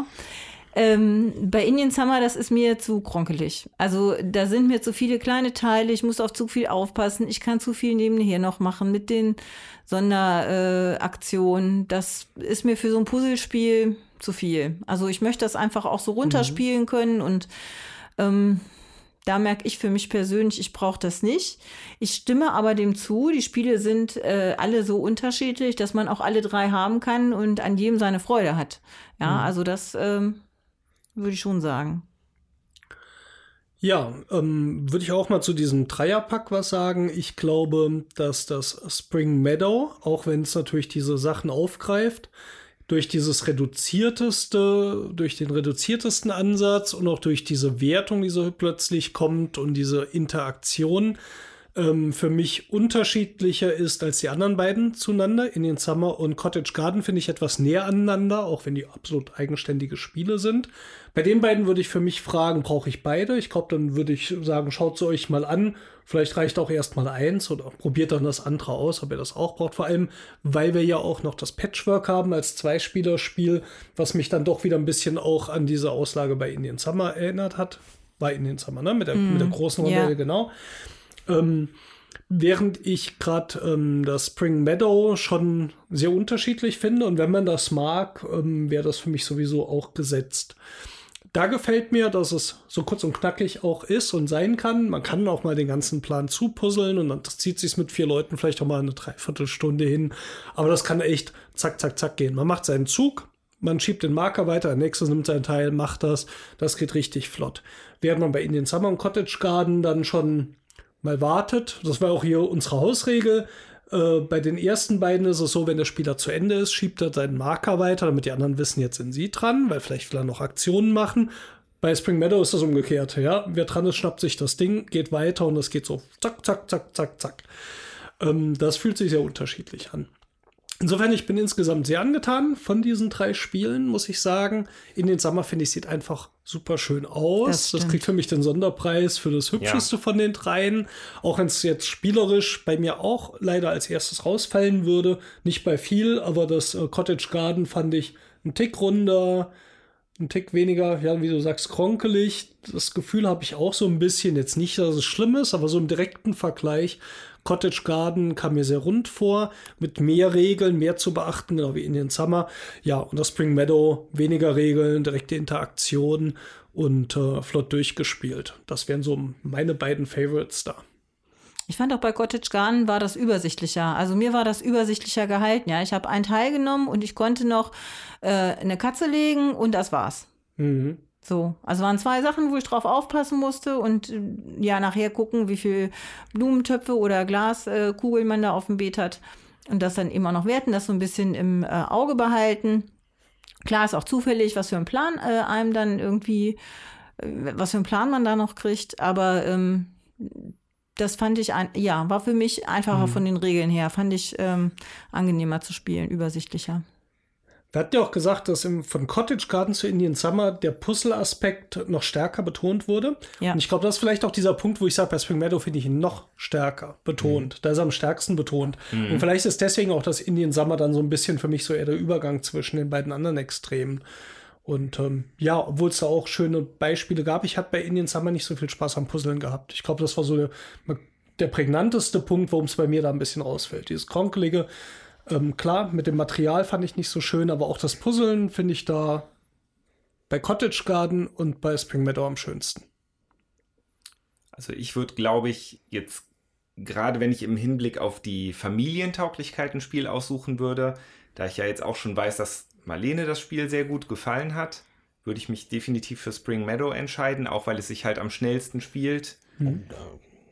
da gehen ein paar Warnlampen an ja, weiß ich nicht, willst du deiner Tochter grausam zwei, zwei Siege abringen in, innerhalb von einer Viertelstunde und dann sind alle traurig? Also ich finde, das ist das am wenigsten familienfreundliche Spiel, ganz ehrlich. Oder? Liege ich da jetzt so falsch? Kommt wahrscheinlich auf die Familie an. Ich bin jetzt von sein. meiner Familie ausgegangen. Mhm. Ich glaube, da sind schnelle Spiele auf jeden Fall beliebter als lange Spiele, die man dann vielleicht auch verliert. Ja, aber das ist halt auch echt so ein das hat halt so wenig Zufall und das, und wenn du dann auch ernsthaft spielst, mhm. bist du vermutlich deinen Kindern halt überlegen in diesem Spiel. Und das, da fehlt, ist, ist kein Familienwürfel drin.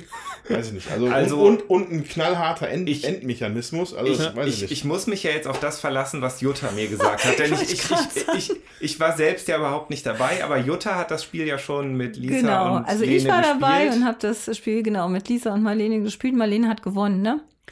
Also ähm, so viel mal. Marlene ist acht. Wir haben schon auch noch mal ähm, den einen oder anderen Tipp gegeben bezüglich mhm. der Übersichtlichkeit, was für so ein Kind vielleicht nicht so. Aber nachdem sie dann geschnallt hatte, ähm, wie die Regeln sind, was günstig ist, braucht mir gar nichts mehr zu sagen. Und sie hat gewonnen. Ja. Wobei ich verstehe da Andreas Punkt. Ähm, das war jetzt ein Spiel. Ja. Ich kann mir vorstellen, wenn du bei dem Spiel ernsthaft spielst und Kinder das vielleicht drei, viermal ausprobieren und keine grüne, äh, also kein, auf keinen grünen Zweig kommen, ähm, weil es doch, man muss halt schon wirklich gegeneinander gucken, gucken, was die anderen machen und hast da viel Einfluss drauf. Ist für Kinder vielleicht auch ein Tick zu schwierig, je nachdem, welche hm, Erfahrungen sie vielleicht dann auch mit solchen Spielen haben. Und dann könnte das vielleicht so nach der dritten, vierten Partie, wenn sie merken, sie schaffen es nie, da nach vorne zu kommen, schwierig sein. Und da kann man natürlich über sowas reden, wie, wie viel hilft man den Kindern oder lässt man sie vielleicht auch mal gewinnen. Äh, helfen tun wir immer, gewinnen lassen machen wir eigentlich nicht. Ja? Ja. Wir sollten auch immer lernen, wie man verliert. Ähm, aber das ist schon ein Punkt, den ich da äh, unterschreiben kann, Andreas. Das sollte man vielleicht ausprobieren. Ja, weil wir haben jetzt nur eine Partie tatsächlich mit Marlene da gespielt und da hat sie gewonnen. Hm, wie es ist, wenn man drei, vier Mal aber verliert und nicht weiß, wie es weitergeht, könnte schon problematisch sein. Deshalb meinte ich ja auch, ja. dass es sicherlich auf die Familie ankommt. Und ja. es ist auch definitiv genau. bei, bei unseren Kindern so, es mag sein, dass Marlene an dem Tag, wo ihr gespielt habt, Lust auf das Spiel hatte. Das kann an einem anderen Tag schon wieder völlig anders aussehen. Aber da kann man ja allen drei Spielen zugute halten, dass sie für ein bis vier Spieler spielbar sind. Mhm. Und ähm, damit ist ja eigentlich die für uns verfügbare Bandbreite komplett abgedeckt. Ja, also ich finde die äh, Altersangaben ja auch spannend. Also Cottage Garden ist ab 8, Indian Summer ab 10, äh, Spring Meadow ist auch ab 10. Mhm. So, und ich finde, das ist ähm, das äh, ja schon übersichtlich gehalten. Ich finde, es kommt auch äh, ein bisschen darauf an, das sind sehr optische Spiele. Also wenn äh, diese ähm, Puzzleteile, die kann man ja auch ähm, wenden, sag ich mal, und äh, drehen in alle Richtungen und gucken, ob das passt oder ob das nicht passt. Und äh, sag mal, jemand, der überhaupt kein, kein Gefühl hat vielleicht für diese ähm, räumliche Vorstellung. Genau, mhm. der mag da vielleicht auch gar keinen Spaß dran haben, so, ne? Ähm, bei uns ist es so, die Svea hat das noch gar nicht mitgespielt, die hat sich geweigert. Ähm, ja, Liv äh, hat uns mehrfach abgezogen. Ja. die hat da schnell mitgespielt, da gefiel es auch gut. Ja. Ja, die war dann doch überrascht, dass das so gut ist, weil eigentlich schien ja das zu wenig komplex zu sein. Glaube ich, ja. Ähm, also ich wollte noch sagen, Indian Summer, denke ich, wäre jetzt rein optisch und vom Design her und mit all den süßen, knuffigen Tierchen wäre das mit Sicherheit der Favorit unserer Kinder. Ich glaube aber ehrlich gesagt, dass, dass sie das eher überfordern würde als Spring Meadow.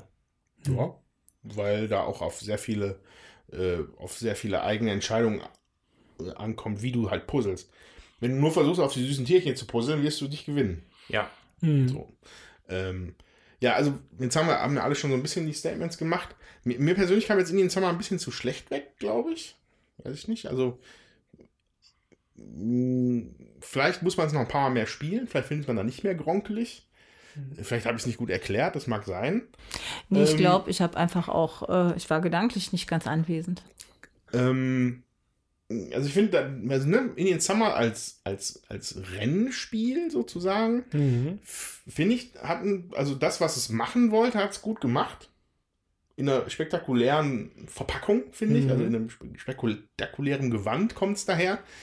Und äh, also, also als Stiefkind oder so finde ich das jetzt nicht von der Trilogie oder so.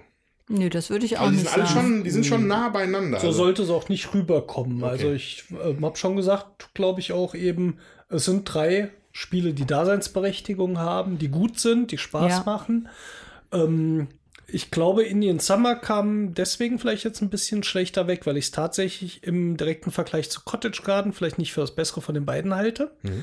Nicht bei viel, aber dazu sind die mir ein bisschen ähnlicher als jetzt Spring Meadow mit den anderen verglichen. Mhm. Und ich glaube, daher kam das. Und ich glaube, das war jetzt auch Juttas Eindruck, äh, dass Indian Summer dann vielleicht bei uns nicht den Vorzug kriegen würde für einen Cottage Garden, wo wir schon gesagt haben, das legen wir uns noch zu. Den Impuls hatte ich jetzt bei Indian Summer nicht, dass wir es auch dann noch im Regal brauchen. Deswegen. Ähm, Indian Summer hat auf jeden Fall auch seine Stärken, weil es eben diesen Mechanismus auch eingeführt hat mit den Löchern in diesen Puzzleteilen Ähm, das hat da so seinen Eindruck hinterlassen. Das finde ich dann aber wieder bei dem Spring Meadow am prägnantesten eingesetzt. Da gefällt mir der mit dem Zupuzzeln wieder am besten, weil der so viel einfacher ist als bei Indian Summer, wo ich immer gucken muss, was liegt drauf und sind Sonderaktionen, ist ein größeres Regelwerk und so. Da habe ich in letzter Zeit auch so ein bisschen Tendenz, mich an solchen reduzierten Spielen zu freuen, die es schaffen, auf, sie- auf das Knackige, was er wirklich ausmacht, runterzubrechen. Und aus dem Grund ist Indian Summer da so ein bisschen abgerutscht. Nicht, weil ich das jetzt halb so gut fände wie die anderen. Auf keinen Fall. Also so weit liegt das bei mir nicht weg. Und ich würde das, glaube ich, auch immer wieder mitspielen. Ja. Das ist Ja. gar keine Ja. Frage. Ja. Also das nochmal ganz klar gesagt. Ja, also mitspielen würde ich es auch. Bei uns liegt ja eben der Fokus auch darauf. Wir haben ja schon relativ viele Spiele. Ähm, ja, was, was ist wichtig? Aber wenn ich ähm, das jetzt empfehlen, also für Leute, die insgesamt gerne puzzeln, sind alle drei Spiele äh, gut. Ja, also da jedes Spiel hat seine Daseinsberechtigung, jedes Spiel legt auf äh, was anderes seinen Schwerpunkt und das finde ich eben auch wichtig und da ähm, kann man ruhig auch alle drei haben. Also ähm, das, ähm, ja, für mich ist Indian Summer Wenn nicht so negativ. Genau. Ja, also ich- kann mir auch, also ich kann mir auch gut drei Gemütszustände vorstellen, die ich habe, in denen ich jeweils eins von denen auspacken wollen Oh ja. Ja. Ja. So, Cottage Garden Ja. ist für mich so ein, das ist eigentlich so eigentlich das Euro-Last, also das Euromäßigste. Ja. Dadurch, dass du, du spielst halt für dich selber, eigentlich nur für ja. dich selber, du Mhm. arbeitest mit diesen Punkteleisten, hast da Entscheidungen und du spielst einen ganz entspannten Nachmittagsklatsch durch. So. Mhm. Ja. Indian Summer ist noch ein bisschen in sich gekehrter für mich. Also das ist, wenn ich wirklich nur wirklich puzzeln möchte. Und äh, dann auch mit dem Thema vielleicht und einem Tee dabei im Herbst mich darüber erfreuen kann. So, und Spring Meadow, da habe ich vielleicht einfach Bock, gegen jemanden zu spielen, aber auch gegen jemanden zu spielen. Und das macht das hier gut. Mhm. Weil du kannst nicht anders, als dass du darauf achtest, was die anderen machen. Mhm. So, und das sind, das sind drei Spielarten, die ich mir gut vorstellen könnte, dass ich, dass ich da einfach dann auch Bock drauf habe in dem Moment. Mhm. Und insofern auch wieder alles richtig gemacht, finde ich. Es gibt ja auch eins für fast jede Jahreszeit, wo wieder Fehlt nur noch Thema einer. wären, ja, wann kommt Das heißt also, wenn du nur eins haben könntest, äh, wäre es das, was dir in dem Wenn Moment. ich, wenn ich davon nur eins haben könnte, wäre es ein Fest für Odin.